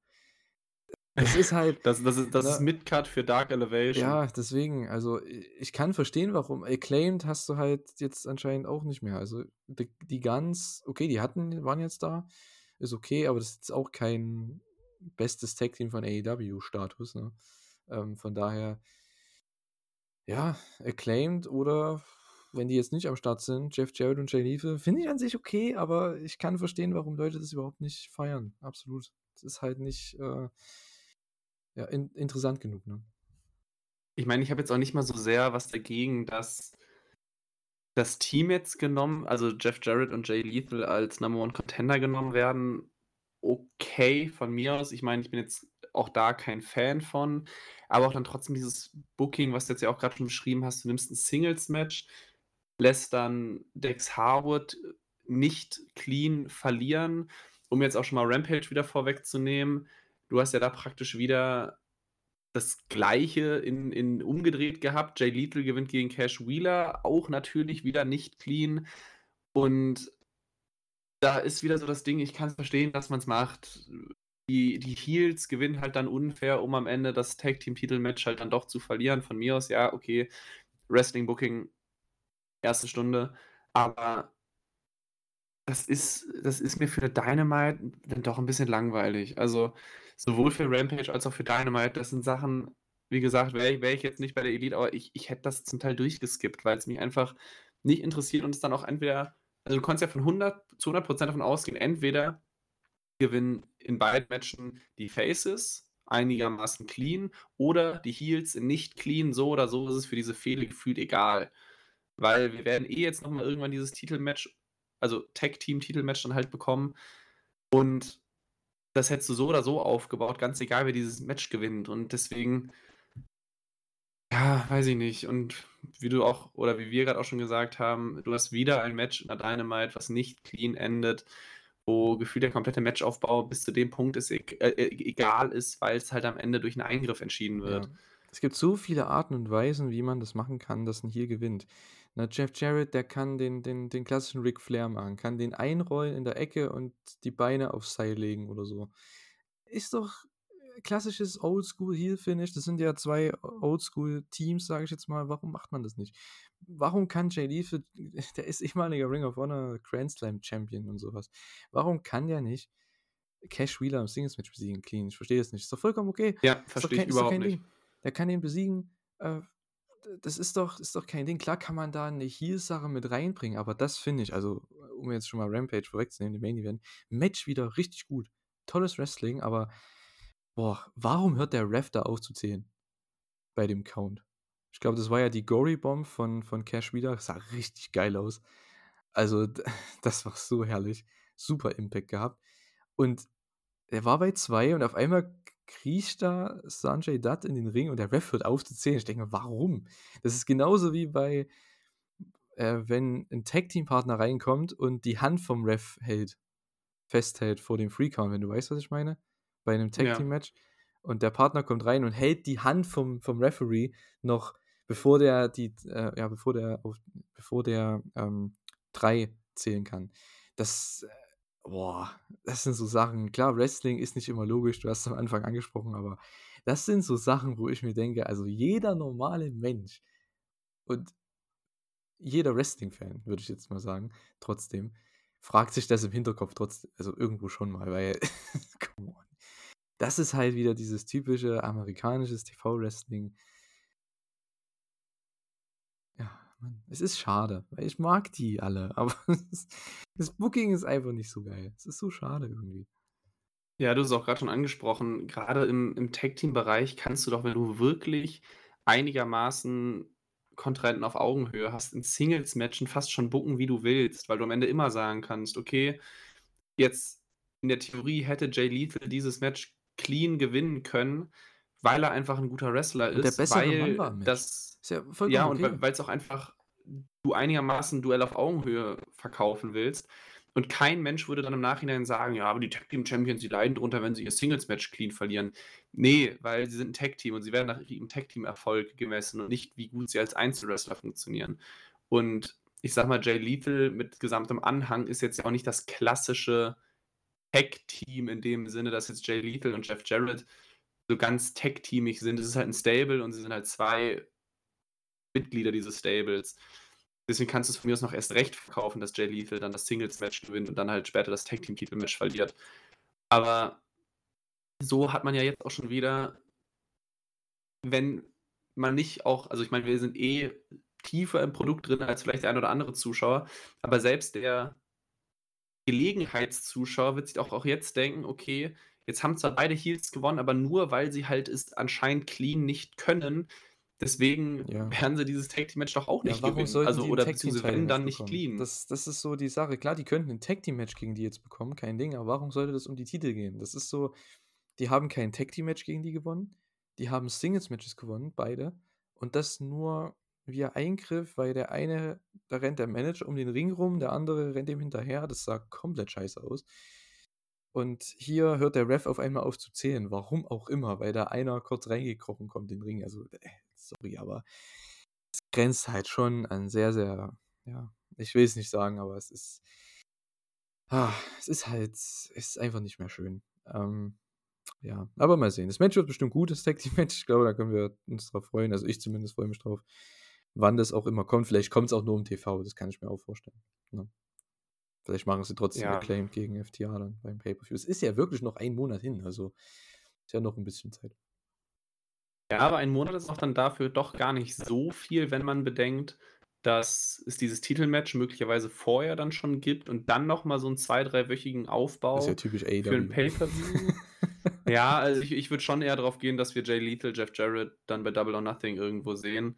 Auch wenn ich's fast 'n bisschen schade finde, weil das jetzt immer noch nicht genau das ist, was der Tag-Team-Titel vielleicht 'n bisschen gebrauchen könnte, nachdem man jetzt auch schon mit den Ass-Boys jetzt nicht zwingend die absoluten Top oder das absolute Top-Team als Titelträger hatte. Die Tag-Team-Titel gehen, glaube ich, aktuell generell so 'n bisschen unter, beziehungsweise haben so 'n bisschen den Glanz der letzten Jahre im Jahr 2023 noch nicht ganz erreichen können. Mhm. Was man storytechnisch noch ganz interessant machen könnte, wenn Mark Briscoe beim Tag Team Title Match der Special Guest Ref wird. Das wäre cool. Weil irgendwo hast du dann, klar, du kannst damit spielen, ja, wird es da einen Titelwechsel geben, weil das hast du ja immer dann, ne, wenn so ein spezieller Ref am Start ist. Äh, Ob es Mhm. jetzt ein Face ist oder hier, ist ja irgendwo egal, aber es könnte ja trotzdem, da ist diese Chance eines Titelwechsels, eines, eines, an, eines, ja, Gimmick-Finishes dann doch höher. Und ich glaube, damit könnte man spielen mit dieser, mit dieser, ja, Frage. Und Mark Briscoe als Special Guest Ref wäre cool. Also würde ich feiern. Also könntest du ihn da auf die Show bringen und auch in einer logischen Rolle, weil er war ja hier bei Rampage schon der Special Enforcer. Also hat zwar am Ende gar nichts gebracht, weil der hat ja dem Ref dann auch nicht gesagt, hey, der Typ darf hier nicht in den Ring. Das war halt auch so sinnlos. ich habe das nicht verstanden bei Rampage, ohne Witz. Ach, Mann. Das ist so schade. Ja, ich meine, inhaltlich sind wir jetzt eh schon bei Rampage angekommen.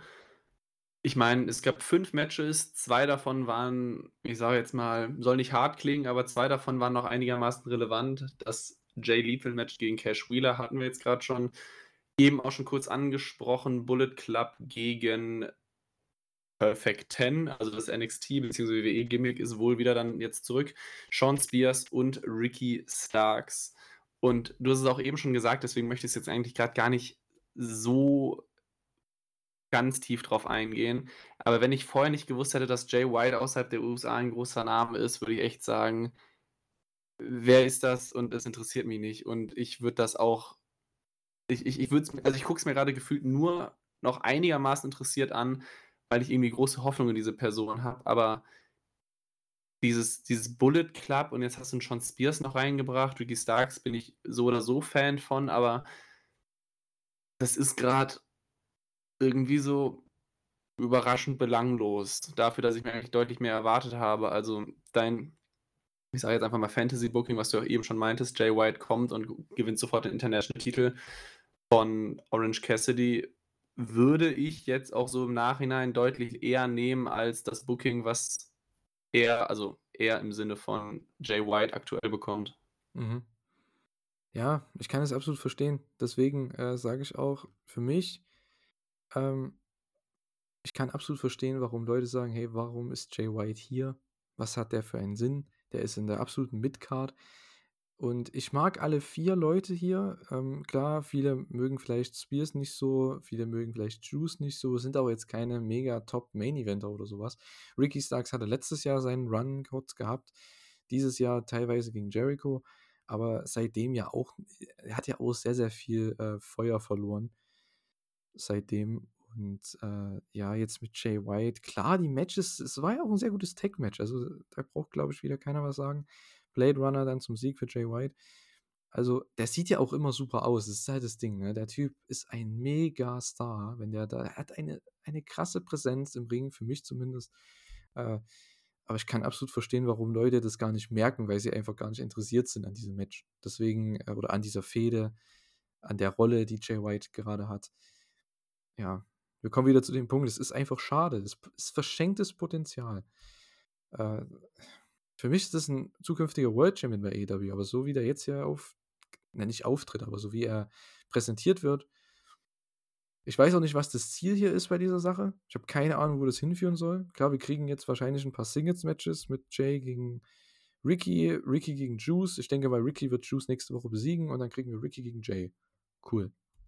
Wo führt das hin? Ich hoffe zumindest, der gewinnt vielleicht dieses Owen Hart Turnier.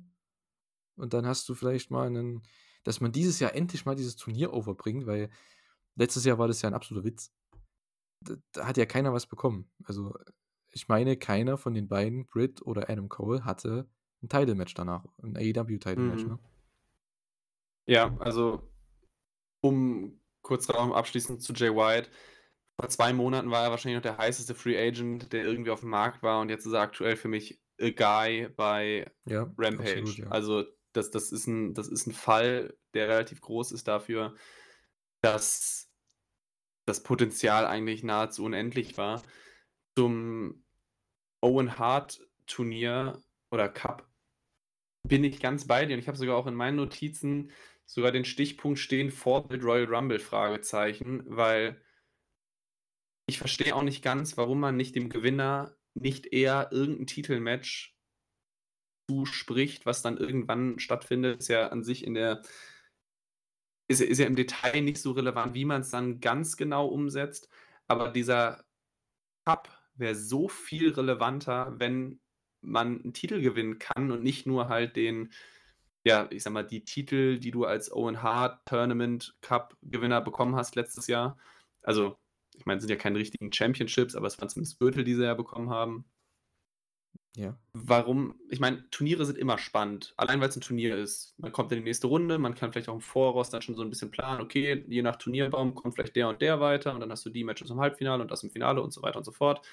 Das heißt, Turniere sind ja immer interessant.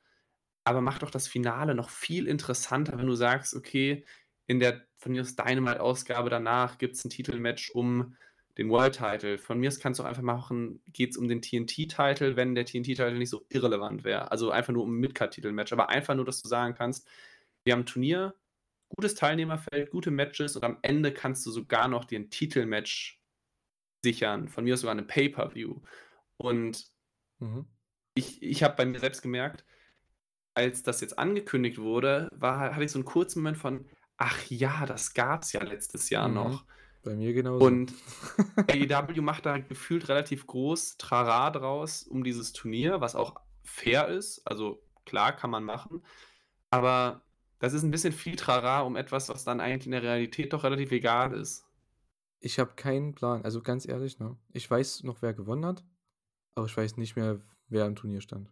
Weil es so irrelevant war letztes Jahr im Nachhinein so groß angekündigt und es ist auch richtig so und es soll ja auch so sein. Dieses Jahr wird es auch wieder groß angekündigt. Es ist ja in der, der Heimat jetzt von Owen Hart, also in Kanada, machen sie ja das Turnier äh, auf ihrer Kanada-Tour im Juni und Juli. Ist ja alles kein Ding. Aber warum sagt man nicht, hey, der Sieger von diesen Matches, oder die Sieger, sind ja zwei, ähm, kriegen ein Title-Match beim nächsten Pay-Per-View? Weil so hast du einen Grund, dieses Turnier jedes Jahr zu bringen ich verstehe nicht, was der Grund ist, dieses Turnier zu bringen, außer, hey, wir haben ja eine Kooperation mit Owen Hart Foundation. So. Was ist der Grund dafür? Aus einer Wrestling-Sicht, aus einer Business-Sicht oder aus einer, ja, was das ja, ist ja auch mehr so Charity-Ding auch, ne, sage ich jetzt mal, ähm, ist das natürlich toll, keine Frage. Ne? Auch für Owen Hart und für seine, wie sagt man, Legacy, ne? für seine, sein, sein, sein, ähm, sein Werdegang im Wrestling, ja, seine Geschichte, das ist ja alles wunderbar. Aber äh, im Wrestling, das hat einfach keinen Mehrwert. Warum sollte man das Turnier bringen, wenn da die Sieger einfach, ja, die, sind, stehen zwar in den Geschichtsbüchern drin, aber so richtig, du hast das Vorbild Royal Rumble genommen, ja. Allgemein jedes Turnier gefühlt im Wrestling, wo einfach jeder, wenn du im, in einem Round-Robin-Turnier oder wie das ja jetzt wahrscheinlich auch wieder sein wird, ein Single-Elimination-Turnier wird, ähm, dann bitte, die Sieger sollten doch ein Titelmatch bekommen. Warum sollten die in diesem Turnier wresteln gegeneinander? Das macht ja gar keinen Sinn. Du hast ja für nichts, worauf du, äh, für was du kämpfen kannst. Und ich meine, wir beide sind ja Sportfans, ne, Fußballfans auch, und äh, wir kennen das ja auch vom Fußball. Warum sollten wir ein Turnier schauen, bei dem es nichts zu gewinnen gibt?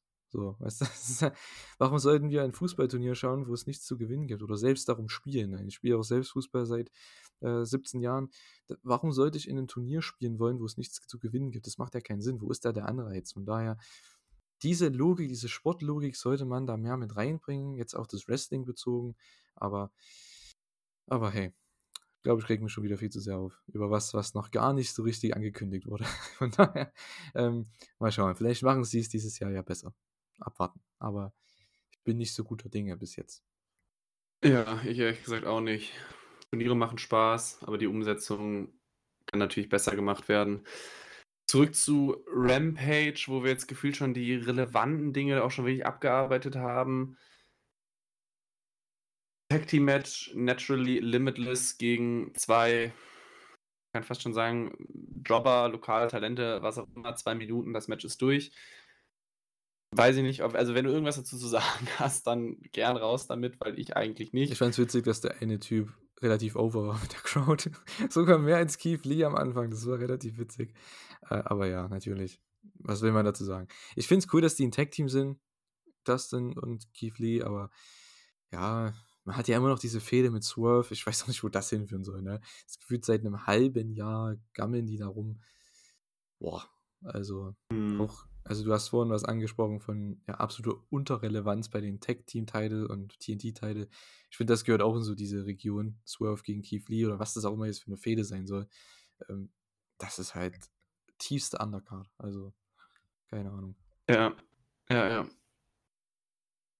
Also, ich, ich habe dazu jetzt gar nichts mehr irgendwie was zu sagen. Also, das Match war da, zwei Minuten, whatever. Also, die Fehde, also diese Gesamtfehde zwischen Keith Lee und Swerve ist irgendwie eingefroren. Die ist nicht nur kalt, die ist eingefroren. Und ja, weiß ich nicht. Also, wofür muss ich das gucken? Das Match kannst du eins zu eins bei Dark bringen. Ja. Und, und nur weil es bei Rampage läuft, gucke ich es mir nicht an. ja. Achtung, Satire-Joke, Dark Elevation wird wahrscheinlich bald eingestellt. Wann ist Rampage dran? Weil das ist ungefähr das gleiche Niveau. Verdammt. Ähm, ein Segment, was ich gerade noch unterschlagen habe, war dann mit The Firm gegen, ja, ich, ich nenne es mal jetzt die Gruppierung rund um Matt Hardy. Match ist für nächste Woche dann auch offiziell bestätigt worden. Also das, Moment, wie heißt es? Äh, The Firm Deletion. Firm Deletion Mhm. Match? Ja. Äh, ja, ja, weiß ich nicht. Wie gesagt, ich mache einfach mal weiter, unterbrich mich, wenn du möchtest. Ähm, Sammy Guevara und Ty Conti stehen bei Lexi näher. Ty Conti, nee, Ty Mello. Mello oder Conti? Mello. Was ist jetzt der Mello. richtige? Oder Mello. Guevara, ich weiß gar nicht. Es gibt wie drei Namen, aber ich nenne sie immer Ja, Ty. jedenfalls. Äh, die beiden stehen bei Lexi näher und Ty macht irgendwie deutlich, dass, dass sich Guevara nicht hinlegen soll für MJF, sondern seinen Traum nachjagen. Also, ich glaube, das ist schon ein ganz guter Spoiler, wie auch das Tag Team Match jetzt am kommenden Mittwoch ausgehen wird. Dann haben wir das Match NRJ gewinnt gegen Ashley Damboise. Sehr gut. Ich weiß ja, gerade auch nicht. genau. Ja. Äh, fünf Minuten danach passiert das, was gefühlt auch schon die ganzen letzten Wochen passiert, nämlich in dem Fall kommt jetzt Julia Hart raus und greift NRJ an. Davor die Wochen war es andersrum. Ja, gut. Wa- Pustekuchen, warum ist das bei Rampage? Whatever. Das ist sowas, wo Ja. ich mir denke, klar, das sind zwei junge Frauen, die auf jeden Fall ihre Zeit brauchen und die auch, ja, ich sage jetzt mal vor der Kamera sein sollen und gegeneinander auch ja, eine Sache haben sollen, sage ich jetzt mal. Eine Art Fehde ist ja auch cool. Aber warum ist das bei Rampage? Das ist sowas, ja, macht's bei Dark Elevation oder so. oder bei Dark. Es ist ja vollkommen okay, dass die gegeneinander fäden, dass die wresteln, dass die gegeneinander Angles haben und so. Aber äh, tut mir leid, warum opfert man da jede Woche 10 Minuten TV-Zeit für eine Sache, wo ich mir denke, wo führt das hin? Kriegt der, die Siegerin ein Titelmatch? Wa, was ist da der, der Sinn dahinter? Die, weil NRJs Promo war, sie hat, und das ist Zitat, einen fetten Arsch und äh, was war's? Bad Attitude, wie kann man das übersetzen? Eine, Ja. eine, Ja. eine, eine coole Einstellung oder ein, was auch immer. Ja. Und Julia Hart, äh, hat die überhaupt keine Promo gehalten? Nee, die ist einfach, die guckt einen böse in die Kamera. Ja. Also für mich ist das komplettes Skip-Material, habe ich tatsächlich auch geskippt, dieses Ding. Ja, also von mir aus, ich meine, ich finde ja auch beide, also NRJ und Julia Hart ja auch nicht uninteressant und ich würde es mir von mir aus auch anschauen, aber dann machen interessantere Storyline draus, als immer dieses, einer hat ein Match, gewinnt das und danach wird es angegriffen. Also das ist ja, das, also das ist ja gefühlt nicht mal eine Storyline, wenn du weißt, was ich meine. Da passiert ja nichts. Also Ja, sowas kannst Julia du machen mit den Top Promo, die Guys. guckt nur böse. Weil Ja, da, also da kannst du oder, ein Match haben und gegen einen Gegner, der vielleicht ein bisschen drunter ist, aber du kriegst ein tolles Match und es geht 10 Minuten und der Top Guy gewinnt es dominant und dann gibt es einen Engel danach. Ist ja kein Ding. Aber nicht bei sowas hier, weil du musst ja dann schon, weil die so tief oder so weit unten in der Karte sind, die beiden, da musst du ja so ein Squash-Match machen gegen jemanden, die keiner kennt, oder zum, außer in Florida. das ist halt so ein Ding, ne? Das ist halt, deswegen sage ich, Dark oder Dark Elevation Niveau. Ja, das sollte nicht bei ja. Rampage sein. Aber gut, schon wieder viel zu viel. Das ging, glaube ich, jetzt, unser Segment ging jetzt hier länger als das bei, bei Rampage. Ja, es geht ungefähr gleich spannend weiter. Outcasts werden gezeigt, haben ein neues T-Shirt. Britt Baker, blaues Auge, Saraya, Willow Nightingale, Match Dynamite. Toll, cool. Match Nummer 10.000 zwischen Outcasts und irgendwem, den man irgendwie als AW Original bezeichnen könnte. Dann nächstes Match auf der Card, Acclaimed und Billy, Billy Gunn, boah, jetzt habe ich schon die Sprachfehler drin, gewinnen gegen drei irgendwer, wer auch immer das jetzt schon wieder war. Das Match geht ungefähr eine Minute. Ja, ich finde die, ich finde immer den Rap jedes Mal von Max Caster unterhaltsam, aber boah, fünf Matches in der Rampage, davon sind drei egal und die Verlierer sind No-Names, wenn du jetzt nicht gerade wahrscheinlich regelmäßiger Dark oder Dark Elevation verfolgst. Also ganz ehrlich, was ist das? Also wir sind jetzt durch mit Rampage, mit, dem, mit der Show besprechen. Das ist doch Opener und letztes Match sind wrestlerisch gut. Storylines für mich gar nicht. Alles dazwischen war ein einziges Skip-Material. Nichts davon wollte ich sehen, abgesehen von Max Casters Rap, weil ich das unterhaltsam finde. Wrestlerisch betrachtet, komplettes Skip-Material. Drei Viertel dieser Rampage-Ausgabe. Ja, ich habe nichts dazu zu sagen. fertig mit Ich meinem, mit meinem ja, Aufreger. Aber nee, ja, sorry Leute, guckt's nicht. Das ja. ist nix. Ja gut, nächste Woche ähm, bekommen wir eigentlich echt eine ganz interessante Show irgendwie. Ähm, wir haben natürlich Darby Allen und Jack Perry gegen Sammy Guevara und MJF. Ja, wenn Darby und Jack Perry gewinnen, dann sind die im Titelmatch und es gibt ein Four-Way. Ich glaube, davon können wir alle ausgehen. Soraya gegen Willow, das wird bestimmt ganz gut. Äh, was haben wir noch? Ricky gegen Juice. Äh, ein Elite-Segment. Das ist ein cooles Match hier. Orange Cassidy, Adam Cole, Roderick Strong und Bandido gegen die JS. Das wird ein schönes Party-Match. Und die Tres de Mayo Battle Royal. Kip und Butcher und Blade gegen Lucha Bros und Vikingo. Was ein geiles Trio das ist. Ähm, die Varsity Athletes. Okay, klar. Dark Order, okay. Acclaimed und Daddy Ass, äh, Billy Gunn. Ähm, und QTV. Boah. Haut jetzt eigentlich so um, ne? Aber Besetzung ist dünn. Ich sag mal so, ich freue mich auf übernächste Woche. Kenny gegen Moxley. Steel Cage Match. Schaut euch die Promos an bei Social Media, bei Twitter. Da haben sie das ähm, sehr gut overgebracht. Die Post-Match-Promo von der Dynamite-Ausgabe, also die nicht mehr im Fernsehen dann war, von Kenny. Schaut sie euch an bei Twitter, bei AEWs Twitter-Account. Und die Mox-Promo dann mit, ich glaube, jetzt hat auch noch was gesagt, ähm, dann auch bei Twitter. Also das ist, da muss man mal sagen, ne, haben wir schon vor der Aufnahme hier besprochen. Das ist eigentlich ein Witz, dass diese Top-Promos nicht im TV sind für ein Match, was in zwei Wochen kommt, was eigentlich richtig geil ist von der Ansetzung, was auch, denke ich, die meisten Leute sehen würden. Aber gut, schaut euch, schaut euch die Promos an, wenn ihr wollt, aber es ist auf Social Media, von daher, wenn es AEW nicht so wichtig hat mit dem, warum solltet ihr es so wichtig nehmen? Ne? Ja. Boah. Sehr Ja, viel Negativität heute, aber es ist irgendwo angebracht. Äh, ja. Ja, ich weiß auch gar nicht, was man noch groß zu Dynamite und Rampage sagen soll. Die Ankündigungen sind zum Teil vielversprechend, zum Teil auch nicht. Also beim Steel Cage bin ich voll dabei. Das ist natürlich riesig für nächste Woche. Ja, einiges Interessantes, einiges weniger Interessantes. Hast du noch abschließend zu den beiden Shows, zu den Ansetzungen was zu sagen? Also zu den beiden Shows an sich nicht. Ähm, ich überlege nur gerade, das wird ja wohl, bei dieser Tres de Mayo Battle Royale wird bestimmt der Contender für den Pay-Per-View sein, ne? für House of Black, oder? Ja, es wurde ja nicht so kommuniziert, aber ich gehe mal fast von Mhm. aus. Da kommen ja eigentlich nur zwei Teams in Frage, Acclaimed und Billy Gunn und Lucha Bros und Vikingo, finde ich. Und wahrscheinlich eher Ja, Acclaimed und Billy Gunn und weil, wenn die nicht im Tag Team Title Match sind, dann müssen die ja irgendwie auf die Karte. Ja gut, das wird ein interessantes Ding, also bin ich mal gespannt. ich, ich hoffe, es ist ein Number One Contender Match und nicht einfach nur so eine Ja, das Nichtsagen. sagen die halt eigentlich. Die nennen das halt so fancy mit Tres de Mayo. Das ist ganz nett, das ist ganz schön, aber sag doch bitte mal, was das Ziel davon ist. Ich verstehe das nicht. Klar, wenn jetzt Leute wieder kommen und argumentieren, ja, man, man muss das dem Zuschauer nicht immer alles so kleinlich her sagen, wie dem kleinen Kind. Naja, aber wenn ich mir als Zuschauer die Frage stelle, ist das jetzt für den Title-Shot oder ist es einfach nur da?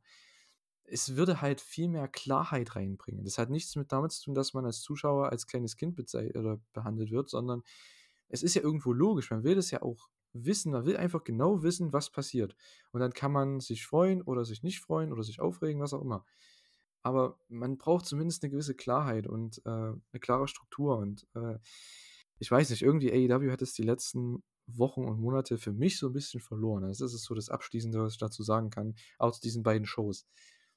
So richtig überzeugt hat es mich nicht für den Pay-Per-View. Und das ist ja eigentlich das Ziel mittlerweile. Aber Ja. ja, mal schauen. Wird vielleicht diese Woche, für euch ja auch diese Woche, für uns ja auch, wir nehmen es am Montag auf. ähm, vielleicht wird es ja diese Woche besser. Ich denke, ja, abwarten und Tee trinken und äh, ja, wie es so heißt. Ne? Schreibt mal bitte rein, ob ihr zu All-In geht. Das wäre auf jeden Fall cool. Gehen ja jetzt diese Woche Ja. die Tickets in den Verkauf. Also schreibt mal gerne rein, ob ihr Bock habt, äh, nach London zu fliegen. Also für uns ist es ja morgen früh das Ticket kaufen. Wenn der Podcast rauskommt, wird natürlich schon die Tickets hoffentlich gekauft sein. Aber würde mich auch mal interessieren, wie viele dann am Ende von uns aus dem Team, wie viele der Board-User und sonstigen Zuhörer dann dabei sind. Wäre natürlich interessant, wenn wir hier eine komplette deutsche Armee dann da irgendwo haben. Die deutsche Armee klingt ganz falsch, wenn man es aus dem Kontext sieht. Aber ihr wisst, was ich meine. Ähm, aber apropos Board-User, wir hatten jetzt auch noch im, also im Zuge des letzten, der letzten Elite Hour noch eine kleine, ich nenne es mal Diskussion äh, zwischen mir, Julian, Cutter und auch dann den Usern Boutstar und Paterico, Paterico, ich weiß nicht, Deutsch, Englisch, Spanisch ausgesprochen. Äh, jedenfalls liebe Grüße an die beiden, die sich auch besonders zu Brian Danielsons Gimmick oder Heel-Face-Turn der letzten Wochen und Monate geäußert haben. Also wie gesagt, liebe Grüße an euch zwei.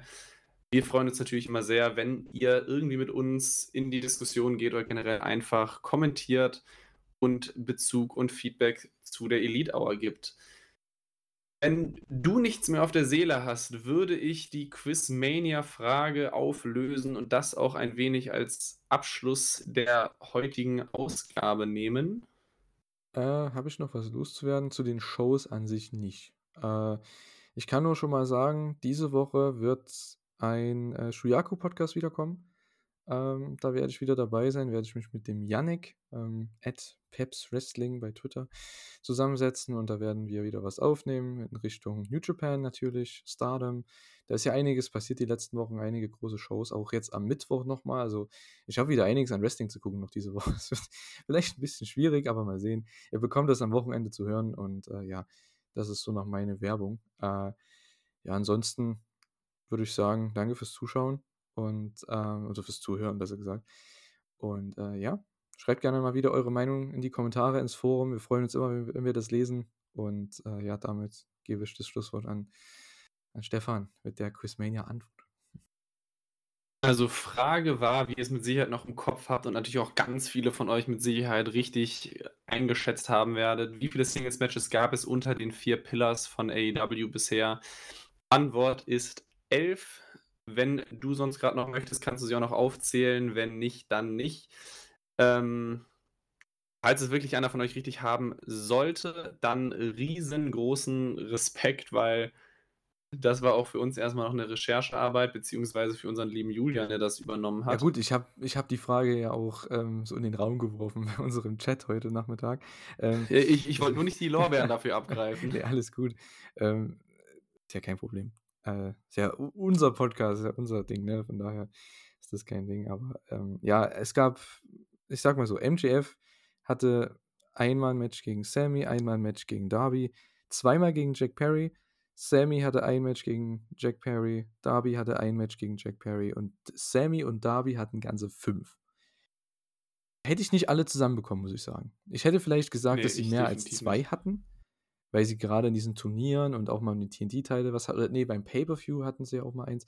Also drei hätte ich zusammenbekommen. Ich hätte vielleicht am Ende so gesagt, so sechs, sieben, acht oder so.